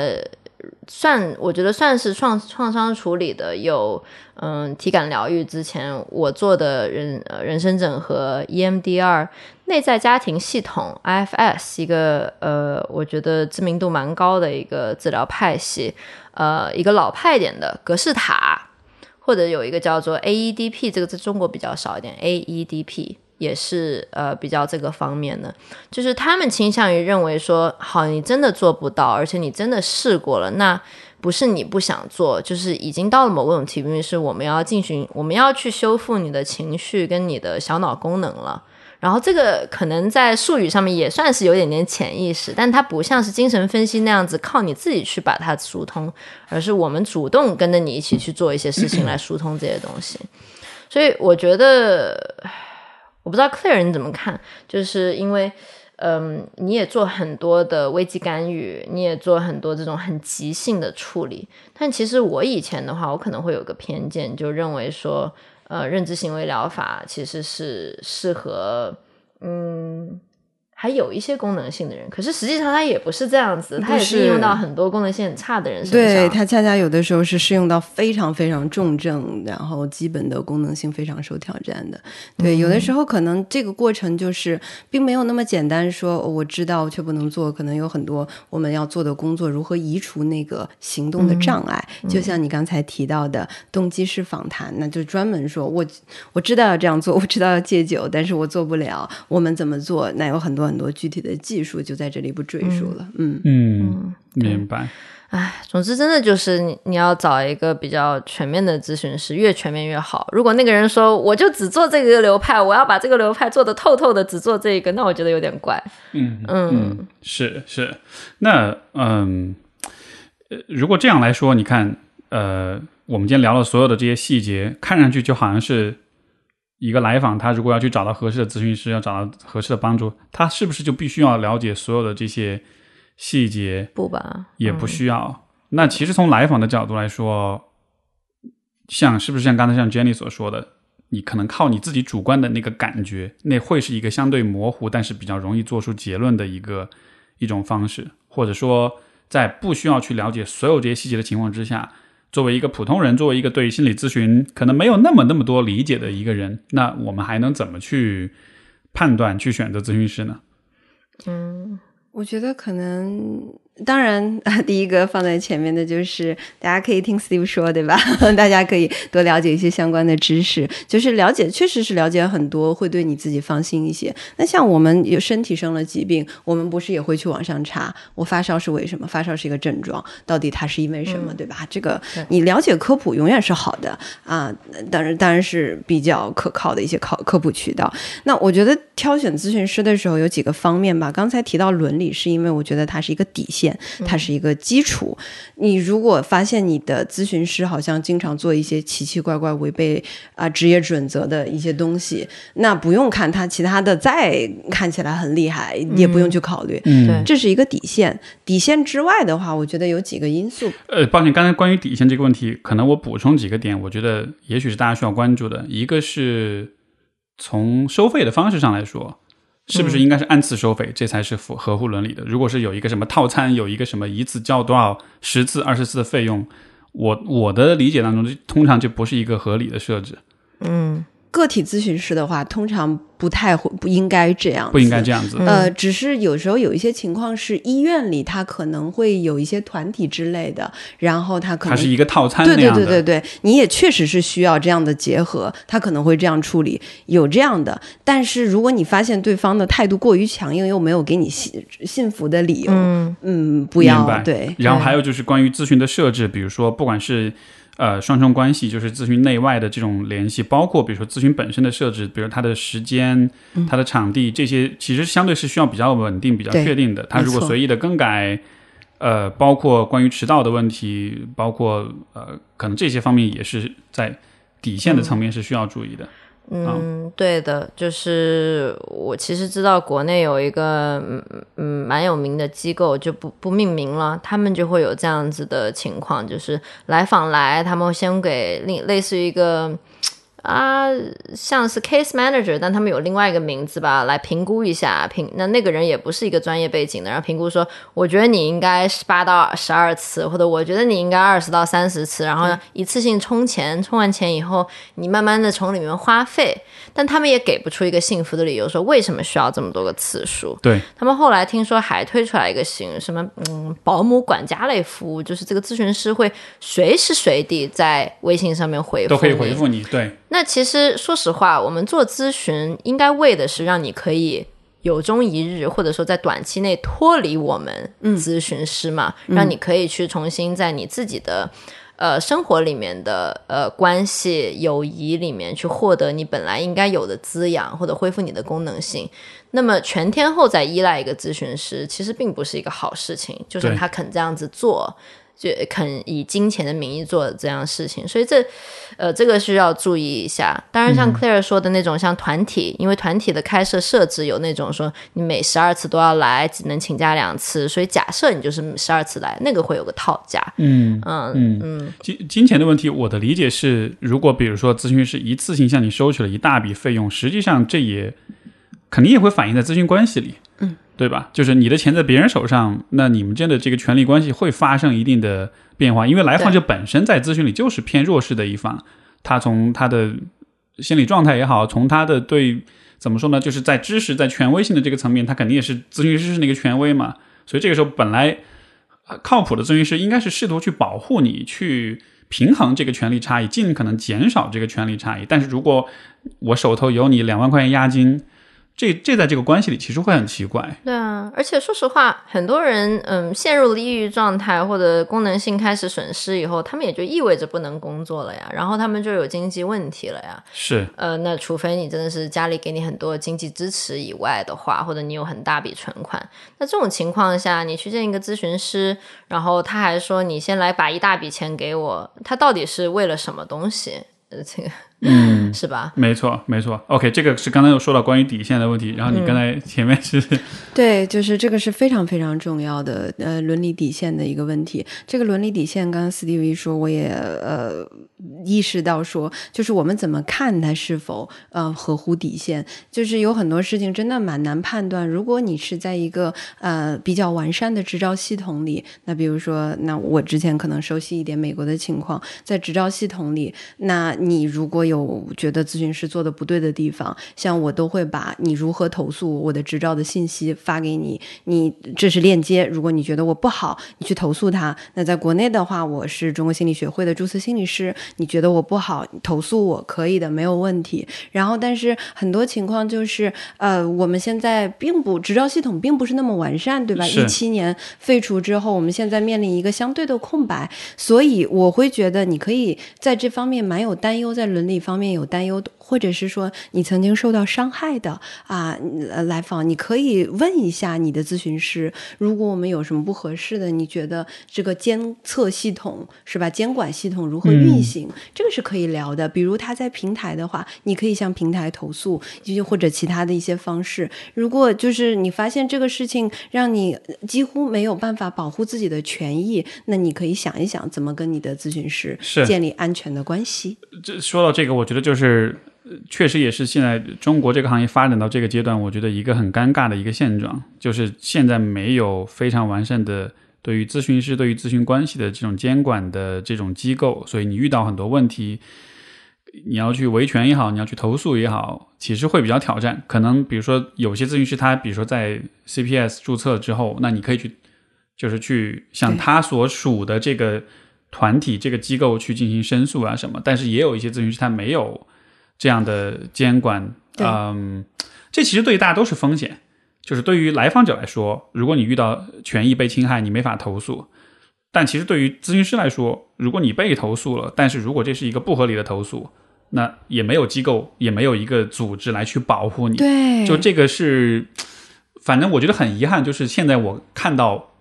呃，这些年可能比较多的一个现象，有很多来访他权益受到侵害之后，他没有办法去投诉，没有地方去投诉，他最后只能去到知乎、到很多社交媒体上面去发声。这是很创伤性的一个体验。对，但这个很创伤性。与此同时，他可能也不能真的让你得到很，他可能是施加舆论压力，但是实际上你能不能得到最终你希望得到的尊重、跟道歉、跟赔偿什么，就也不好讲。所以这确实也是，我觉得行业现在处在这个阶段，怎么样做其实都是有风险的。这个对我们需。要一起进步，我们也嗯呼吁对更对更更啊完善的一个系统出来。我觉得至少就让大家知道这个风险是存在的，对嗯、有有这么一个有这么个意识吧，对的，但通常来讲，一个好的符合伦理的咨询师，他是不会给你施加压力，让你一定要来的。他可能会说，呃，比如说进行一段时间，你的呃状况恶化了，他可能说我比较担心你，你要不要考虑加贫嗯对之类的，是的的或者可以稳定每周来见我。他不会说你不来就不行。那在一开始也是这样子的。也我觉得在中国这个情况里面，就是供永远呃大于求。供不应求的情况，供不应求，咨询师供不应求的情况下，其实好的咨询师基本上有点忙不过来，他不会很在乎说你这个就是一为了钱逼着你来这个情况。像比如说咱们 Steve 是长期不收新来访的，应该是 是吧？就是。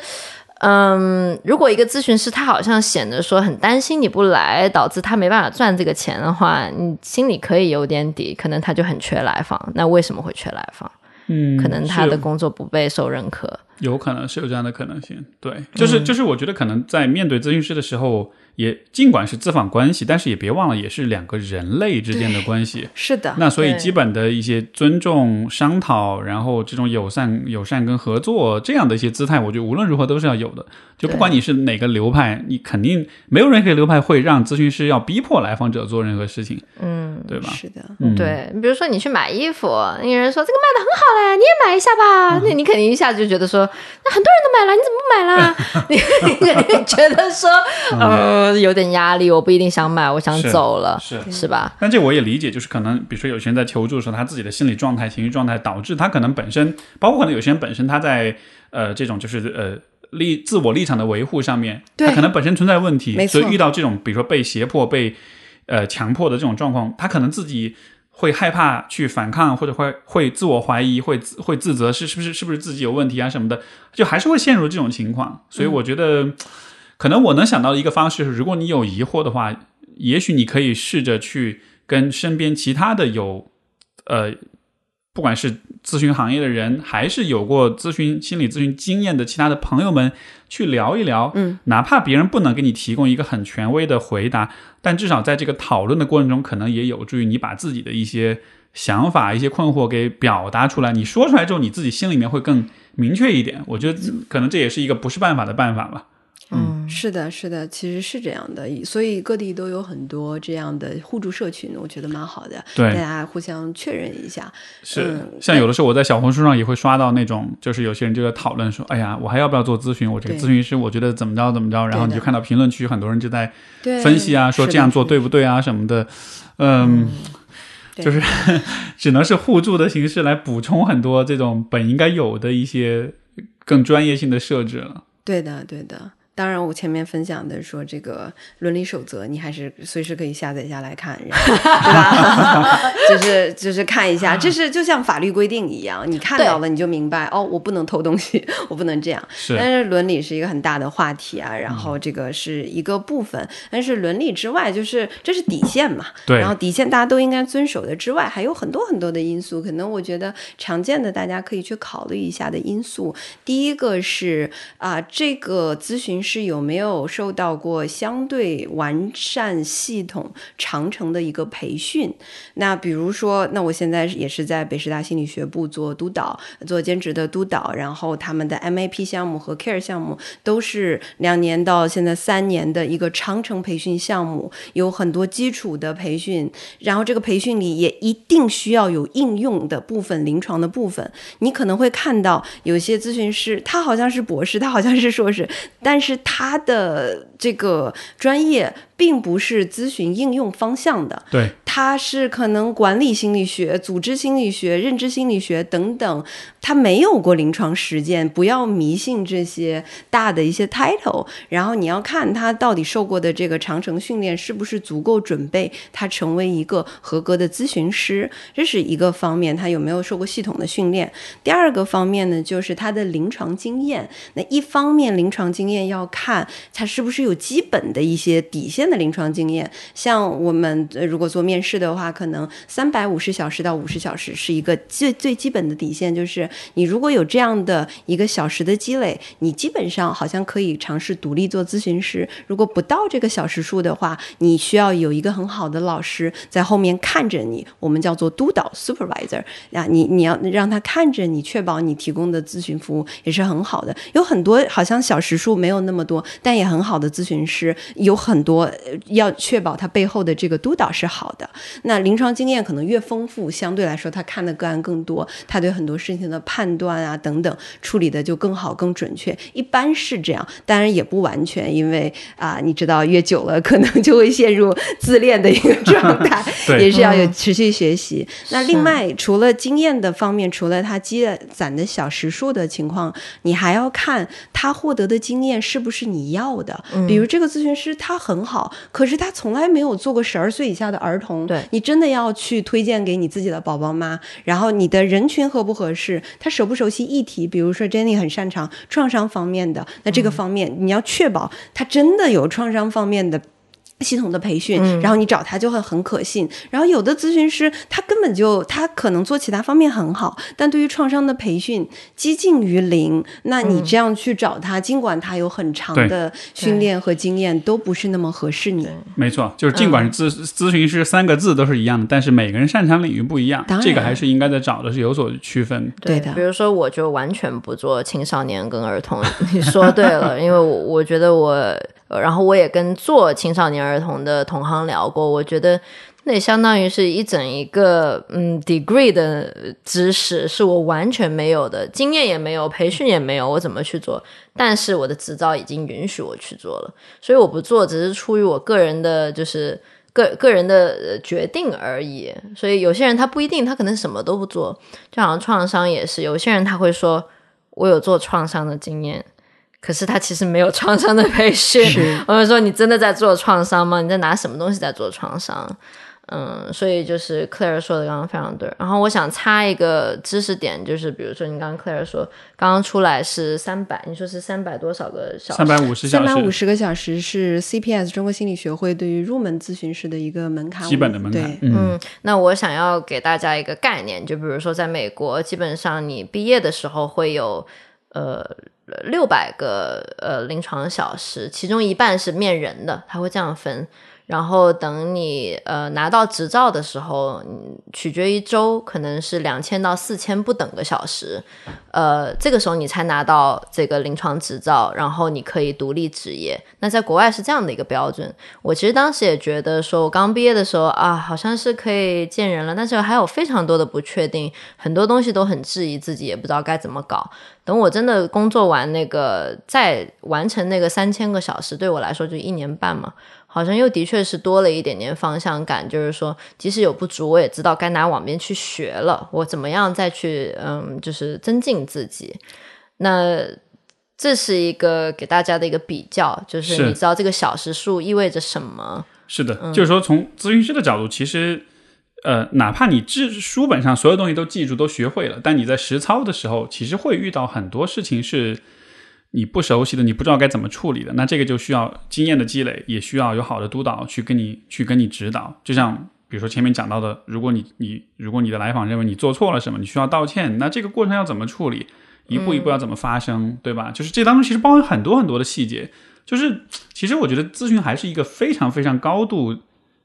一个技术活，它其实有很多很多的技术性的东西在里面。对，它其实是需要很多非常细致的。指导、跟思考、跟尝试、跟不断的呃提升，那这些全部反映在哪里呢？可能就是反映在你的受训的时间、你的实践的这个时间、受督导的时间等等等等的。所以，其实你在找咨询师的时候，我觉得他在这些方面的训练的时长，这大约算是一个大约能反映出他受训的精细程度有多少。对对对，是的。所以，嗯，就。呃，真的是，如果你你你看到有几百个小时，我觉得这算是相对于没有经验的一个咨询师，就他还算是一个新手这样子的状况。也看他花了几年完成这几个小时。差不多一个趣味的 信息，我那天其实看到了一个呃有关弗洛伊德的八卦，说他十年好像一个十年间见了二十多个来访。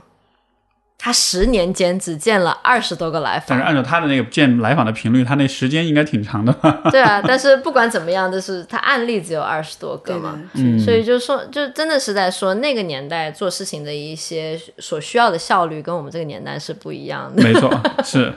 那我我们再问几个比较呃具体的问题啊，嗯，你们对于这个海归和本土咨询师，这是一个你们会去关注的一个划分吗？我会，这又是到得罪人环节。我我先来我先来说吧，就是呃，对于我来说，在我没有那么多时间精力去了解这个求助者他的状况，包括我可能没办法做很具体的推荐的时候，如果别人一定要问我怎么找咨询师，呃，或者有没有什么标准，怎么去做判断，我觉得一个相当于相对来说比较傻瓜式的一个方式是是这样去看，就是我通常会认为海归的咨询师相对来说会更。可靠一些，当然就是海归肯定是指，就是北美地区的受训，呃，其他欧洲其他国家我不是很了解，我不太确定。但是至少我觉得加拿大、美国相对来说比较好的学校受训出来的，呃，咨询师他的总体的素养、他的基本的常识、基本的伦理、伦理、基本功各个方面应该是应该是到位的，因为你不到位的话，你没法毕业，对吧？就这个。也有漏网之鱼，也有漏网之鱼。我心里就在想一个，但是，但是我大约会这样说，很少啊。你你们觉得呢？你们觉得这样，就肯定不严谨了。但是，就我嗯在在在我只能用一句话去概括的情况下，我可能会选择这个维度。嗯，所以，我我来发表一下，我觉得可能 Claire 不一样的看法，因为他正在当北师大 MAT 跟 Care 项目的督导嘛，可能你也会看到一些比较，抱歉，得罪你们。我这次去 EFT 培训，我也看到了一些，好像是啊，简单心理里面的，对我也正在受训。之前在简单心理有教过一些课，他们的长城培训的其中一些课程。对，然后我觉得他也是，就是有些人可能天生就是能当咨询师吧。我觉得他们就是很敏感，他就是能够捕捉到那些点。但我先来说说我的看法吧。就我觉得，因为你在国外培训，为什么会有这么大的区别？有一个原因是，不只是嗯你在上学的那个部分，以及是它整个架构。就是你在上学的时候，你有实习；你在实习的时候，你有学校的督学校的教授在陪伴着你这个实习的期间，每周一次一个小班的，然后小班的一个几个小时的课，然后。伴随着你的实习经验，你在实习的地方也有很也有督导，有时候你有你自己单个的督导，你有团督的督导。然后你们会有就是小组会议来嗯临床问诊，你这个星期所有该聊的病人，然后你会听到你的同事他们的病例。然后你毕了业以后，你依然要呃，我们就是说在别人的 license 底下工作，你还不能独立执业嘛，所以你又是在一个呃有团督有个督，而且这个是不用你付钱的情况下接受这一些东西，然后你才拿到证。就是我们刚刚说的那个几千个小时以后，你才拿到证，你才可以选择要不要出去一个人工作。然后在这个情况下，其实还是很多咨询师他们依然会选择就是在别人的督导下去工作。然后以及在实习的过程中，有很多的地方可以选，比如说诊所，比如说。嗯，在美国的话比较少有 master level，就硕士可以去医院里面，一般是博士才能去医院里面。然后比如说你可以去私人职业的地方，就是你可以见不一样的群众，所以这个经验很丰富。同时，这个在培训中的咨询师他获得了很多很多的支持。那如果说在国内你没有这样，你不是这样子的出身的话，嗯，可能国内就是这方面资源能匹配，只有可能最顶尖的一些院校，它能有这样的一个架构，但是也没有这样子的架构，有这样的架构，有这样的架构，有这样的架构。那好，然后让对对教导教导，倒不只是因为可能在那个北师大的这么一个角色，包括我也在啊武汉的东方民间心理研究所做啊导师，然后也在那边教课或者是带学生，然后团督啊等等，呃，所以我我会。嗯，感觉比较就是大家要看这个东西到底是什么，不不用去过于迷信一些，好像 title 啊等等。你要看这个咨询师他所所受的这个自培训，就像我刚才说的，有没有一个系统的各个流派的训练。该修的课有没有修掉？然后呢，他的实践经验，比如说有没有他陪伴项目的一个很好的实习项目？在实习项目中有个体督导，有团体督导，有老师一直看着他，有其他的一些咨商小组啊，然后大家朋辈的一些啊讨论小组啊等等。包括你毕业之后，可能有很多项目也会有提供持续的支持。我真的越来越多看到国内非常非常棒的项目，也有非。非常非常敬仰的老师们在努力的去做这件事情，以很高的标准。我就拿我自己来说，我现在在啊督导的一些研究生水平的学生，我觉得相比我读研究生的时候，哇，棒多了。我觉得真的，我不知道我当时研究生的时候在想什么。尽管那个时候其实已经在精神科医院实习了一段时间，但我觉得，哎，他们怎么这么知道一些事情啊？等等的。我我觉得可能你要看这个项目他提供的有没有关键的部分。以及这个咨询师本人他有没有一些关键的特质，倒未必真的是某一些啊留学啊的本土啊等等，但确实是在完善执照系统啊生活过的呃咨询师，他可能有些法律和伦理意识更强。我的伦理老师，我上伦理课的老师是 Karen Kitchener 啊，一六年过世了，缅怀一下他，他是确定。职业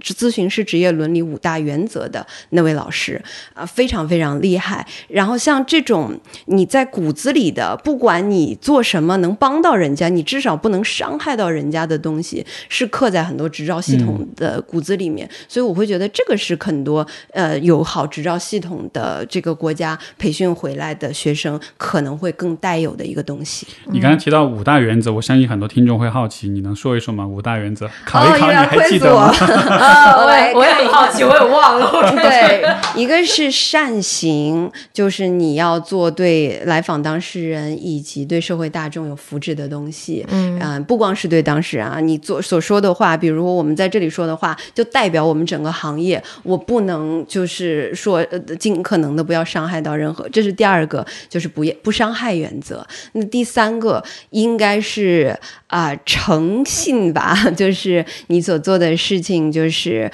啊、是诚实的，然后是忠于你的原则等等。然后第四个应该是公平，公平就是我对待所有的来访，相对来说都是公平一致。我不能说他我就见五十分钟，他我就见一百二十分钟之类之类的。应该最后一个可能是尊重来访者的自治权 （autonomy），就是你自己决定。有很多你自己的事情，虽然我心里觉得可能会给你造成伤害，但最后的决定是你自己做出的。我只能的尽可能在全方其他方面帮你，但我相信你自己的能力。应该是这五大原则。如果我错了，我不代表我的项目，请不要开除我。嗯，我就记得基本上是善行啊、呃、，do no harm，嗯，不能伤害他。嗯，是这样的原则，就是这其实这个东西，你说在我们决定说我不能，我跟这个来访不匹配，然后我需要嗯呃可能转借给别人，或者说是我不能接这个来访的时候，你就经常会在考虑啊，是不是？是的，那这样子形不形成抛弃？我继续跟他工作下去，到底是在帮助他，还是在继续伤害？就是他对于求助的希望，是，就是所以就是一呃，你是没有办法给一个绝对的对错的，但是就是你本着一个善意在做这件事情，还是你在本着是我要赚钱，我要出名在做这件事情，没错这是很不一样的。对，就是这些基本的原则，像是就像是比如说一般性的普世性的道德伦理，对吧？你有一个道德信念在那但是在一个具体情况下，你怎么去发挥它，怎么去使用它，这个是需要你有自己的意识跟思考。OK，那回到刚才你说，就是关于呃培训的这种架构体系的这个问题，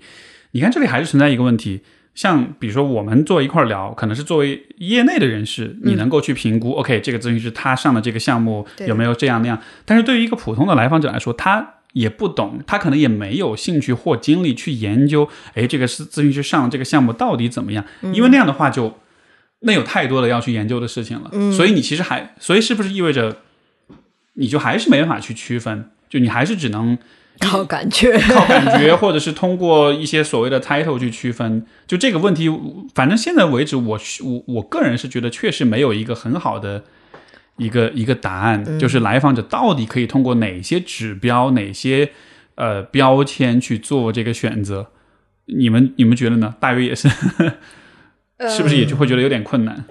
跟刚才说的有一点相关的，就是我觉得可能至少你你的这个咨询师他肯定要提供一些相关的信息嘛，有一些比较完善的系统培训。这个就算你没有太多的心理学知识，至少也可以看得到他有没有两到三年的，起码两到三年的一个系统培训。另外就是临床经验这个部分，如果你真的这么就是如果说要提炼到这个程度的话，那至少有多长时间的一个，比如说可能门槛的话，三百五是一个可以独立职业，相对来说。嗯，然后一千五是一个相对来说初步成熟的一个咨询师，对。然后再往上走之类的一些，你看他临床经验到底到什么程度？明白。嗯对，呃因为其实我想讲一个东西是，嗯，比如说我们在写自己的简介的时候，我也会去参考别的咨询师的简介嘛。然后的确里面会有很多信息，但基本上大家都会讲自己，嗯，他长城系统培训是哪里出来的。比如说他有院校，他有硕士呢，他会写啊，硕士或者博士他会写的。会如果他没写，那就是没有了，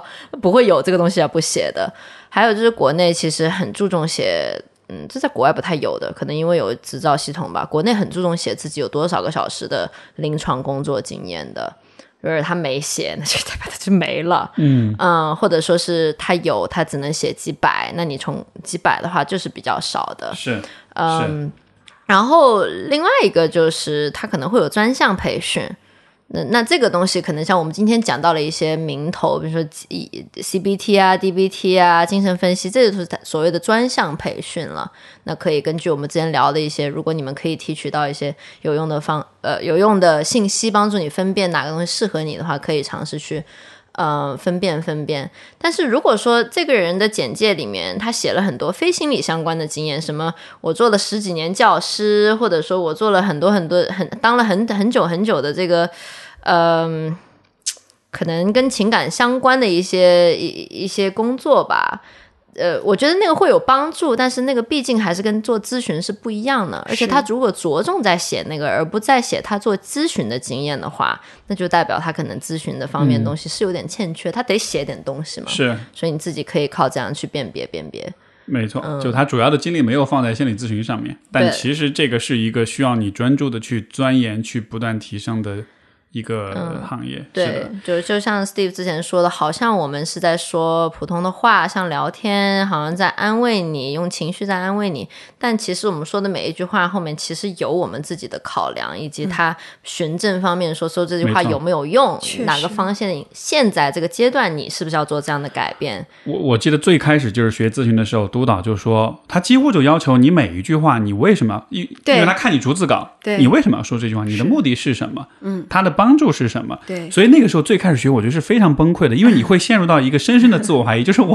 我不会说话了。但是就是合格咨询师真的就是要以这种程度的严苛来去要求你自己，从而当你成熟了之后，很多时候你很快的能做出反应，但依然你让你停下来说你为什么这么，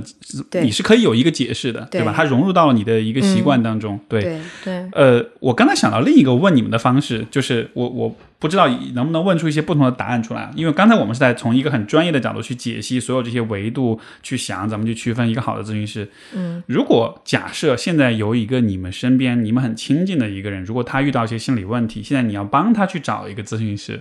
这个时候，你个人你会用哪些方法去判断？比如现在有朋友给你推荐说，哎，这有几个咨询师你可以看一看，嗯，然后呢，现在你要把其中某一个选为为，比如说你的伴侣或者你的我不知道你的很好很好的朋友。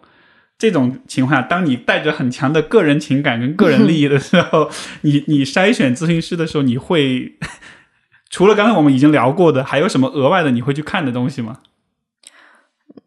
我可以先说，我觉得有点点容易得，我愿意先去得罪人。就是其实现在，如果我身边的朋友比较嗯嗯同龄的朋友来找我的时候，我首要都是推荐创伤咨询师的，就是能做创伤 modality 的咨询师的。你其实我相信，希望我这不会得罪 Claire，但我觉得应该不会了。就是 其实我相信，要通过自己的自主意识去改变自己的一些行为跟下意识的思维习惯是非常难的。但是创伤咨询就可以钻进去，从底层上去改变一些东西，然后我觉得它也比较快，所以我会这样推荐。嗯，但是呢，前几天有一位朋友为他妈妈找咨询师，然后我觉得创伤咨询这个东西可能太，it's 这这太奇怪了，太新了，太不一样了，这个妈妈不一定能够接受，这妈妈可能真的是要聊一聊，得到一些及时的改变，所以我给她推荐了一个有博士背景的，因为我觉得妈妈那一代可能会很认可这种名头的东西，嗯 给她推荐了一个有博士背景的。嗯，然后也是非常人本的，因为我觉得他肯定就是这方面会做得很好，可以去帮助这位妈妈。我是这样子思考的。嗯哼，嗯，那 Claire 呢？当然，刚才说的所有的条目肯定都是适用的，像经验啊等等。呃，除此之外，我可能比较关注这么几个方面吧。第一个是这个人他是不是擅长你要你的诉求，对吧？这个领域是否匹配？对对对对。第二个就是我可能会稍微做一个性格上的判断，就是有的时候我们在咨询师之外，其实我们咨询师是用自己当工具，所以你自己的性格啊等等啊，也是你咨询师身份的很重要的一部分。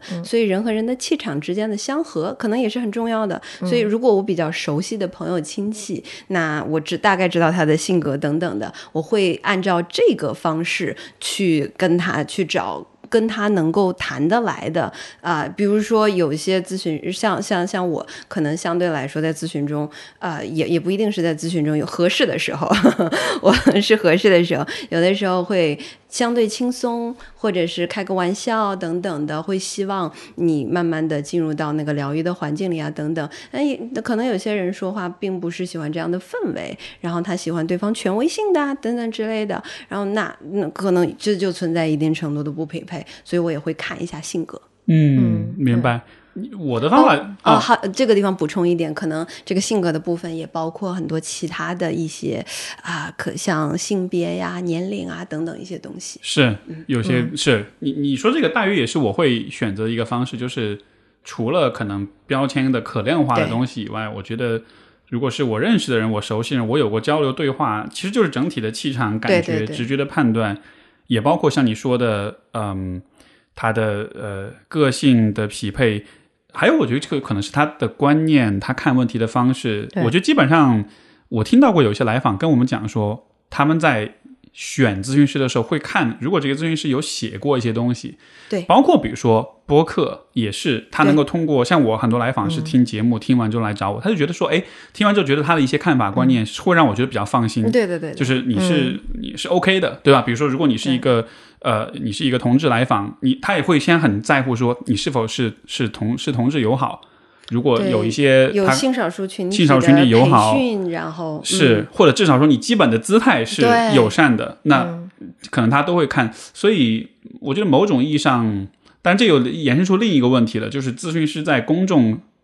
当中的这种自我曝光跟分享的这个问题，因为比如说是比较传统的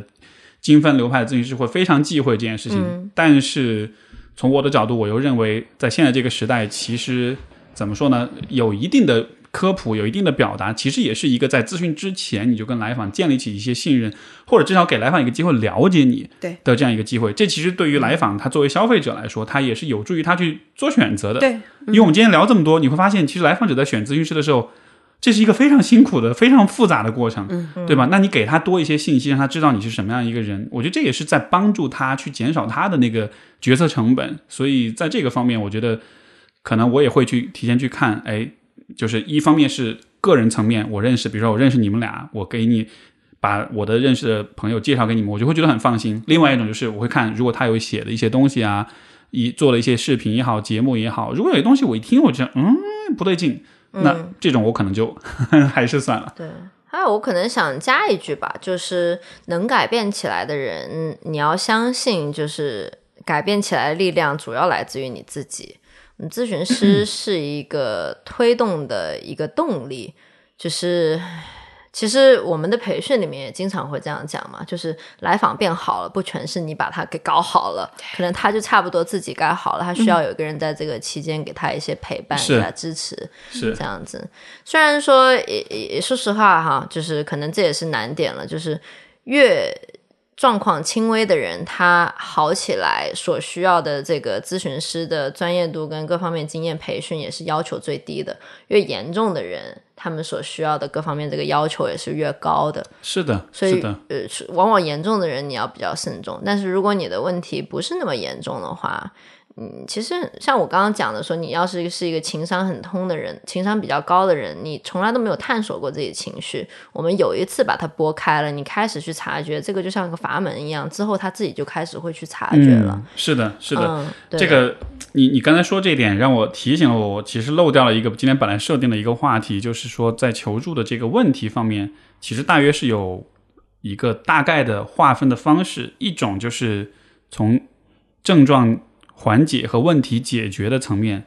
的诉求，另一种其实是从个人成长跟自我探索的层面的诉求，就是其实大约大家求助的时候。是会有这两个大方向的一个区分，有的所所以刚才其实像嗯讲到的，就是如果是在自我探索跟成长这个方面，相对来说对于咨询师的要求，相对来说会没有，也许会稍微松一些。但是如果是比较专项的一些很具体的一些障碍跟问题，比如说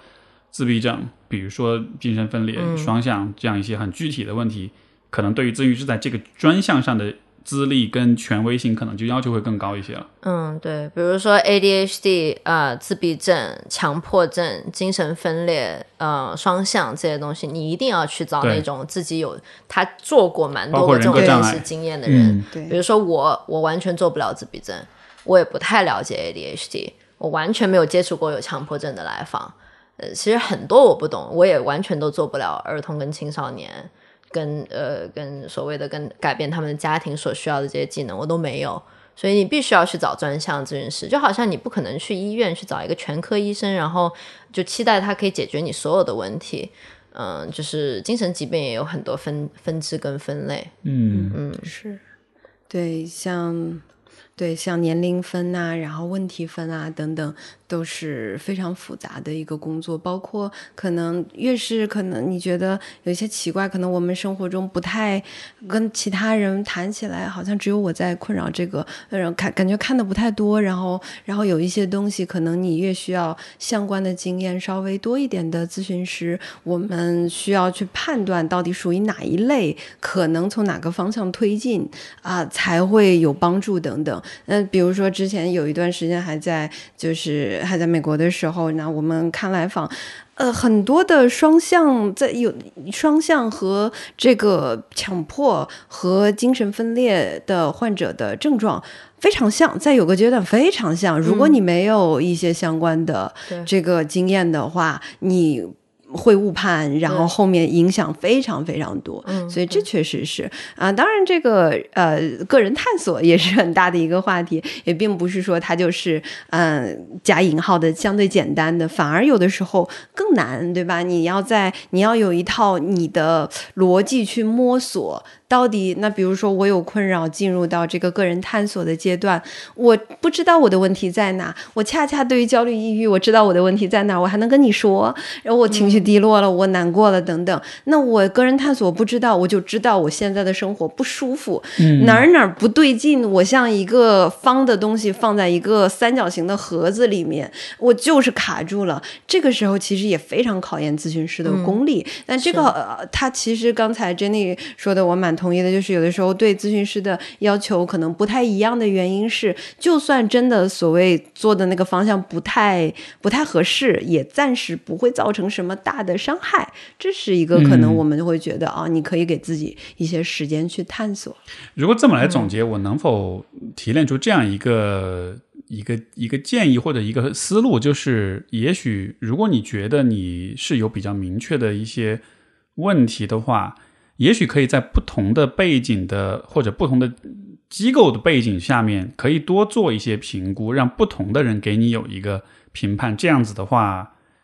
可能你能得到一个相对比较全面的一个认识。因为我有很多人的做法是，现在有很多人就是，虽然大家对于心理咨询这件事情开始有意识了，但是很多人做法其实就是，我觉得我不对，我找个咨询师，然后就开始工作。对，但其实他也只是这一个咨询师的判断。但如果我们从严谨起见，如果你觉得你的问题比较复杂或者比较困扰、比较严重的话，也许可以精神科，而且可能是不同的精神科医师，包括不同的咨询师，包括现在有很多机构平台，它也有他们提供的各种各样的这种评估的服务，可能找不同人聊一聊。然后，因为就我，因为我是完全站在来访者的角度，嗯你找到一个比较综合的不同渠道的评估，你综合一看一下大家的反馈，然后你再去做判断，这样子相比于你一家之言，可能还是会相对客观一点。对，其实，嗯，那比如说我在业界内，我去找咨询师，我可能蛮清楚我要找什么样的，我可能找一个就中了，但也有过去这个不好的，然后工作半天，然后就觉得完全浪费时间情情况也有过。但是我在给我的朋友介绍的时候，我们的常规做法其实就是推荐两到三个，然后说你可以约他们去聊聊，然后咨询师通常都会提供一个，嗯，或者十五或者二十分钟的免费见面或者打电话的时间。然后你聊完了以后，你看你感觉怎么样？哪一个更加符合你的感觉？因为你光看一个文字简介跟一个人的照片，有时候甚至没照片嗯的情况下，你很难辨别这个人。而且一个静态的图片跟一个，而且有时候还是高修的，你完全不知道这个人说起话来的感觉是怎么样的嘛。虽然说我们一直在说靠感觉去评定，但是其实你的感觉是一个你的精神系统的一个非常复杂的一个分析系统。它其实也需要大量的输入才能产生那个感觉。对，可能你没办法很文字化的描述出为什么哪一点他说的这句话让我的感觉是感到安全舒适的，但是你的感觉帮你做了安的的这个这个做的做出来这个分析，你可以选择去稍微相信一下自己的感觉的。是是，好，呃，这个都大家不知道听到现在是不是觉得挺累的了？我们聊了两个小时，然后说呃靠感觉吧，靠感觉吧？对，It depends。就也没说是个啥结论。我我觉得有几个感想，第一个就是。我就今天跟二位一聊哈，因为一开始我还说我大概做个大纲，大概就能够聊。还我，但是我越来越会发现，其实这个学科还是好复杂，还是好多的细节。好多细分的问题，所以也增加了又增加了一份我对这个学科整体的那种敬畏感。我觉得，对对对，这是一方面，另一方面就是，说实话，我也更能够体会到作为来访者的不容易。嗯，因为你想，我们自己做专业人士，我们讨论这些问题。都会觉得聊得很复杂，很多事情说不清楚。那你更别说来访者从他的角度，他可能就更加的呃有很多的困难，尤其在结合到如果他本身比如说心境、情绪的状态不好的情况之下，然后你还要花那么多功夫去做判断，对就非常非常不容易。以及嗯，我觉得也需要让大家看见说。这个行业它本身也有它的一些局限跟不足之处，所以说当下也确实有很多事情，像前面说它不够理想，嗯，我们也只能尽可能的尽我们所能去让大家理解这是怎么回事。在这个过程中，也鼓励大家用自己的判断结合到我们提供的一些知识，嗯，可能不是说我们今天说的这些全部就够了。然后我觉得在这个过程中，你作为来访者，也作为一个消费者，你也不是完全被动的角色、啊。我找就像是我找一个按摩师帮我按摩这样的这么的被动，其实你还是需要持续的对自己有嗯。你说科普也好，自我教育也好，获取更多的知识信息，你自己对这件事情越理解，其实你得到的帮助也越精准，然后恢复的效果也会越好，你也会越能够在未来更好的照顾自己。所以我觉得这个方面的知识的积累是很有必要的。你也能越好的使用那一个小时的服务。没错说实话，确实，就是有时候我们身上有一些工具，我拿来想要给这个来访用，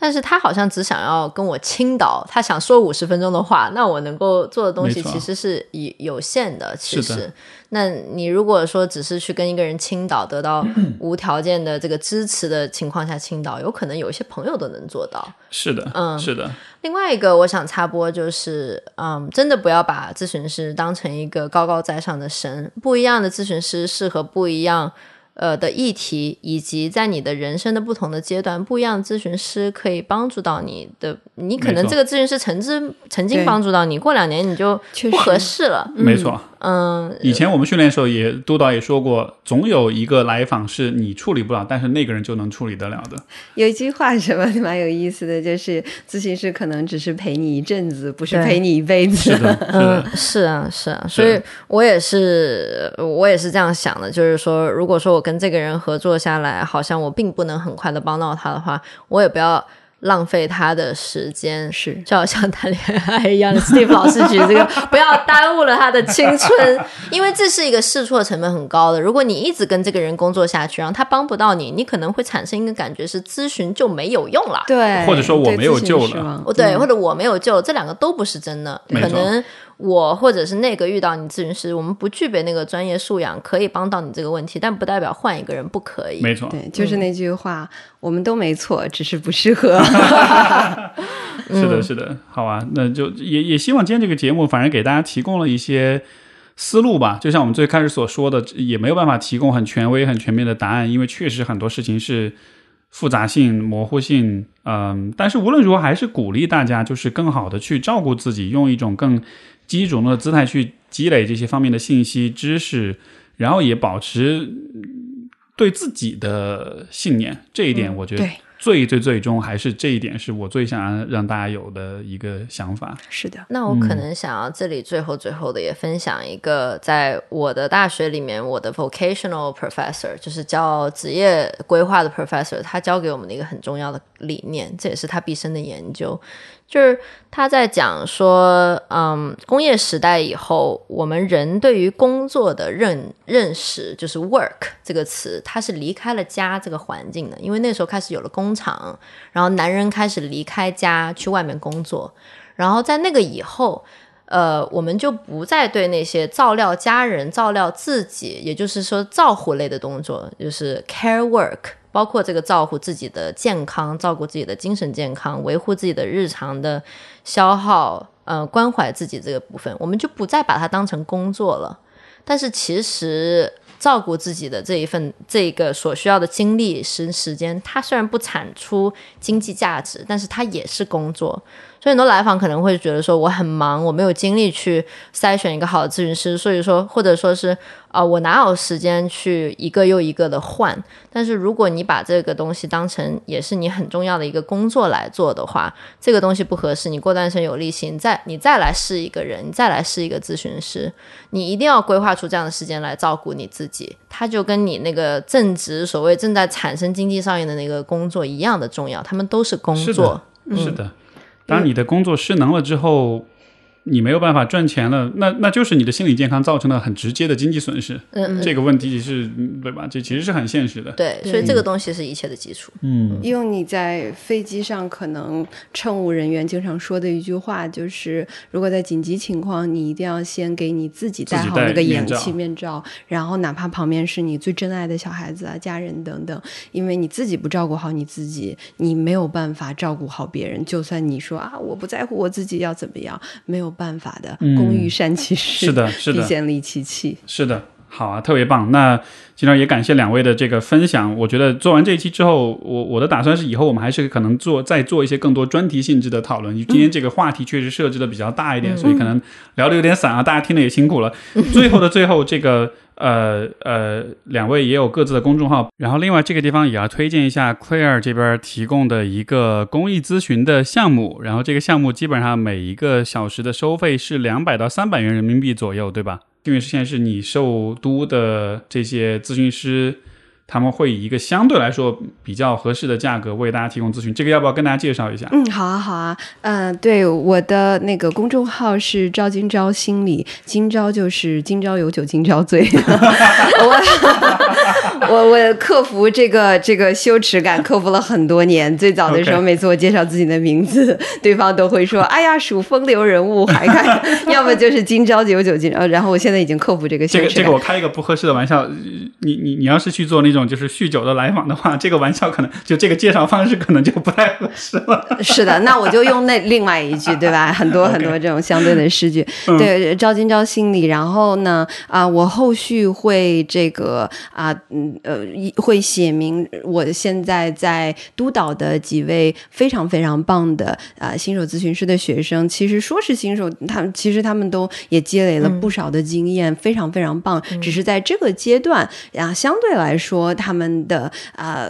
价价格让大家嗯比较能承受一些，嗯。对。对，也是同时呢，因为我们是一起在工作，我也会在后面不断的去看这个工作做的如何来保障一个啊基本的质量的对吧？把关啊等等，我们一起成长。所以呢，也希望大家去关注，然后也在这里啊这个啊为为很多的新手咨询师，因为新手咨询师开展职业的道路不是那么容易，然后也为大家打 call，嗯，我们一起进步。所以就是这个现在提供的这些咨询，它的价格相对来说会比较呃经济一些，然后呢也是有你在督导的一些有这个咨询师，所以大家如果刚好需要咨询，然后刚好你可能在呃财务方面有这样的压力，你想要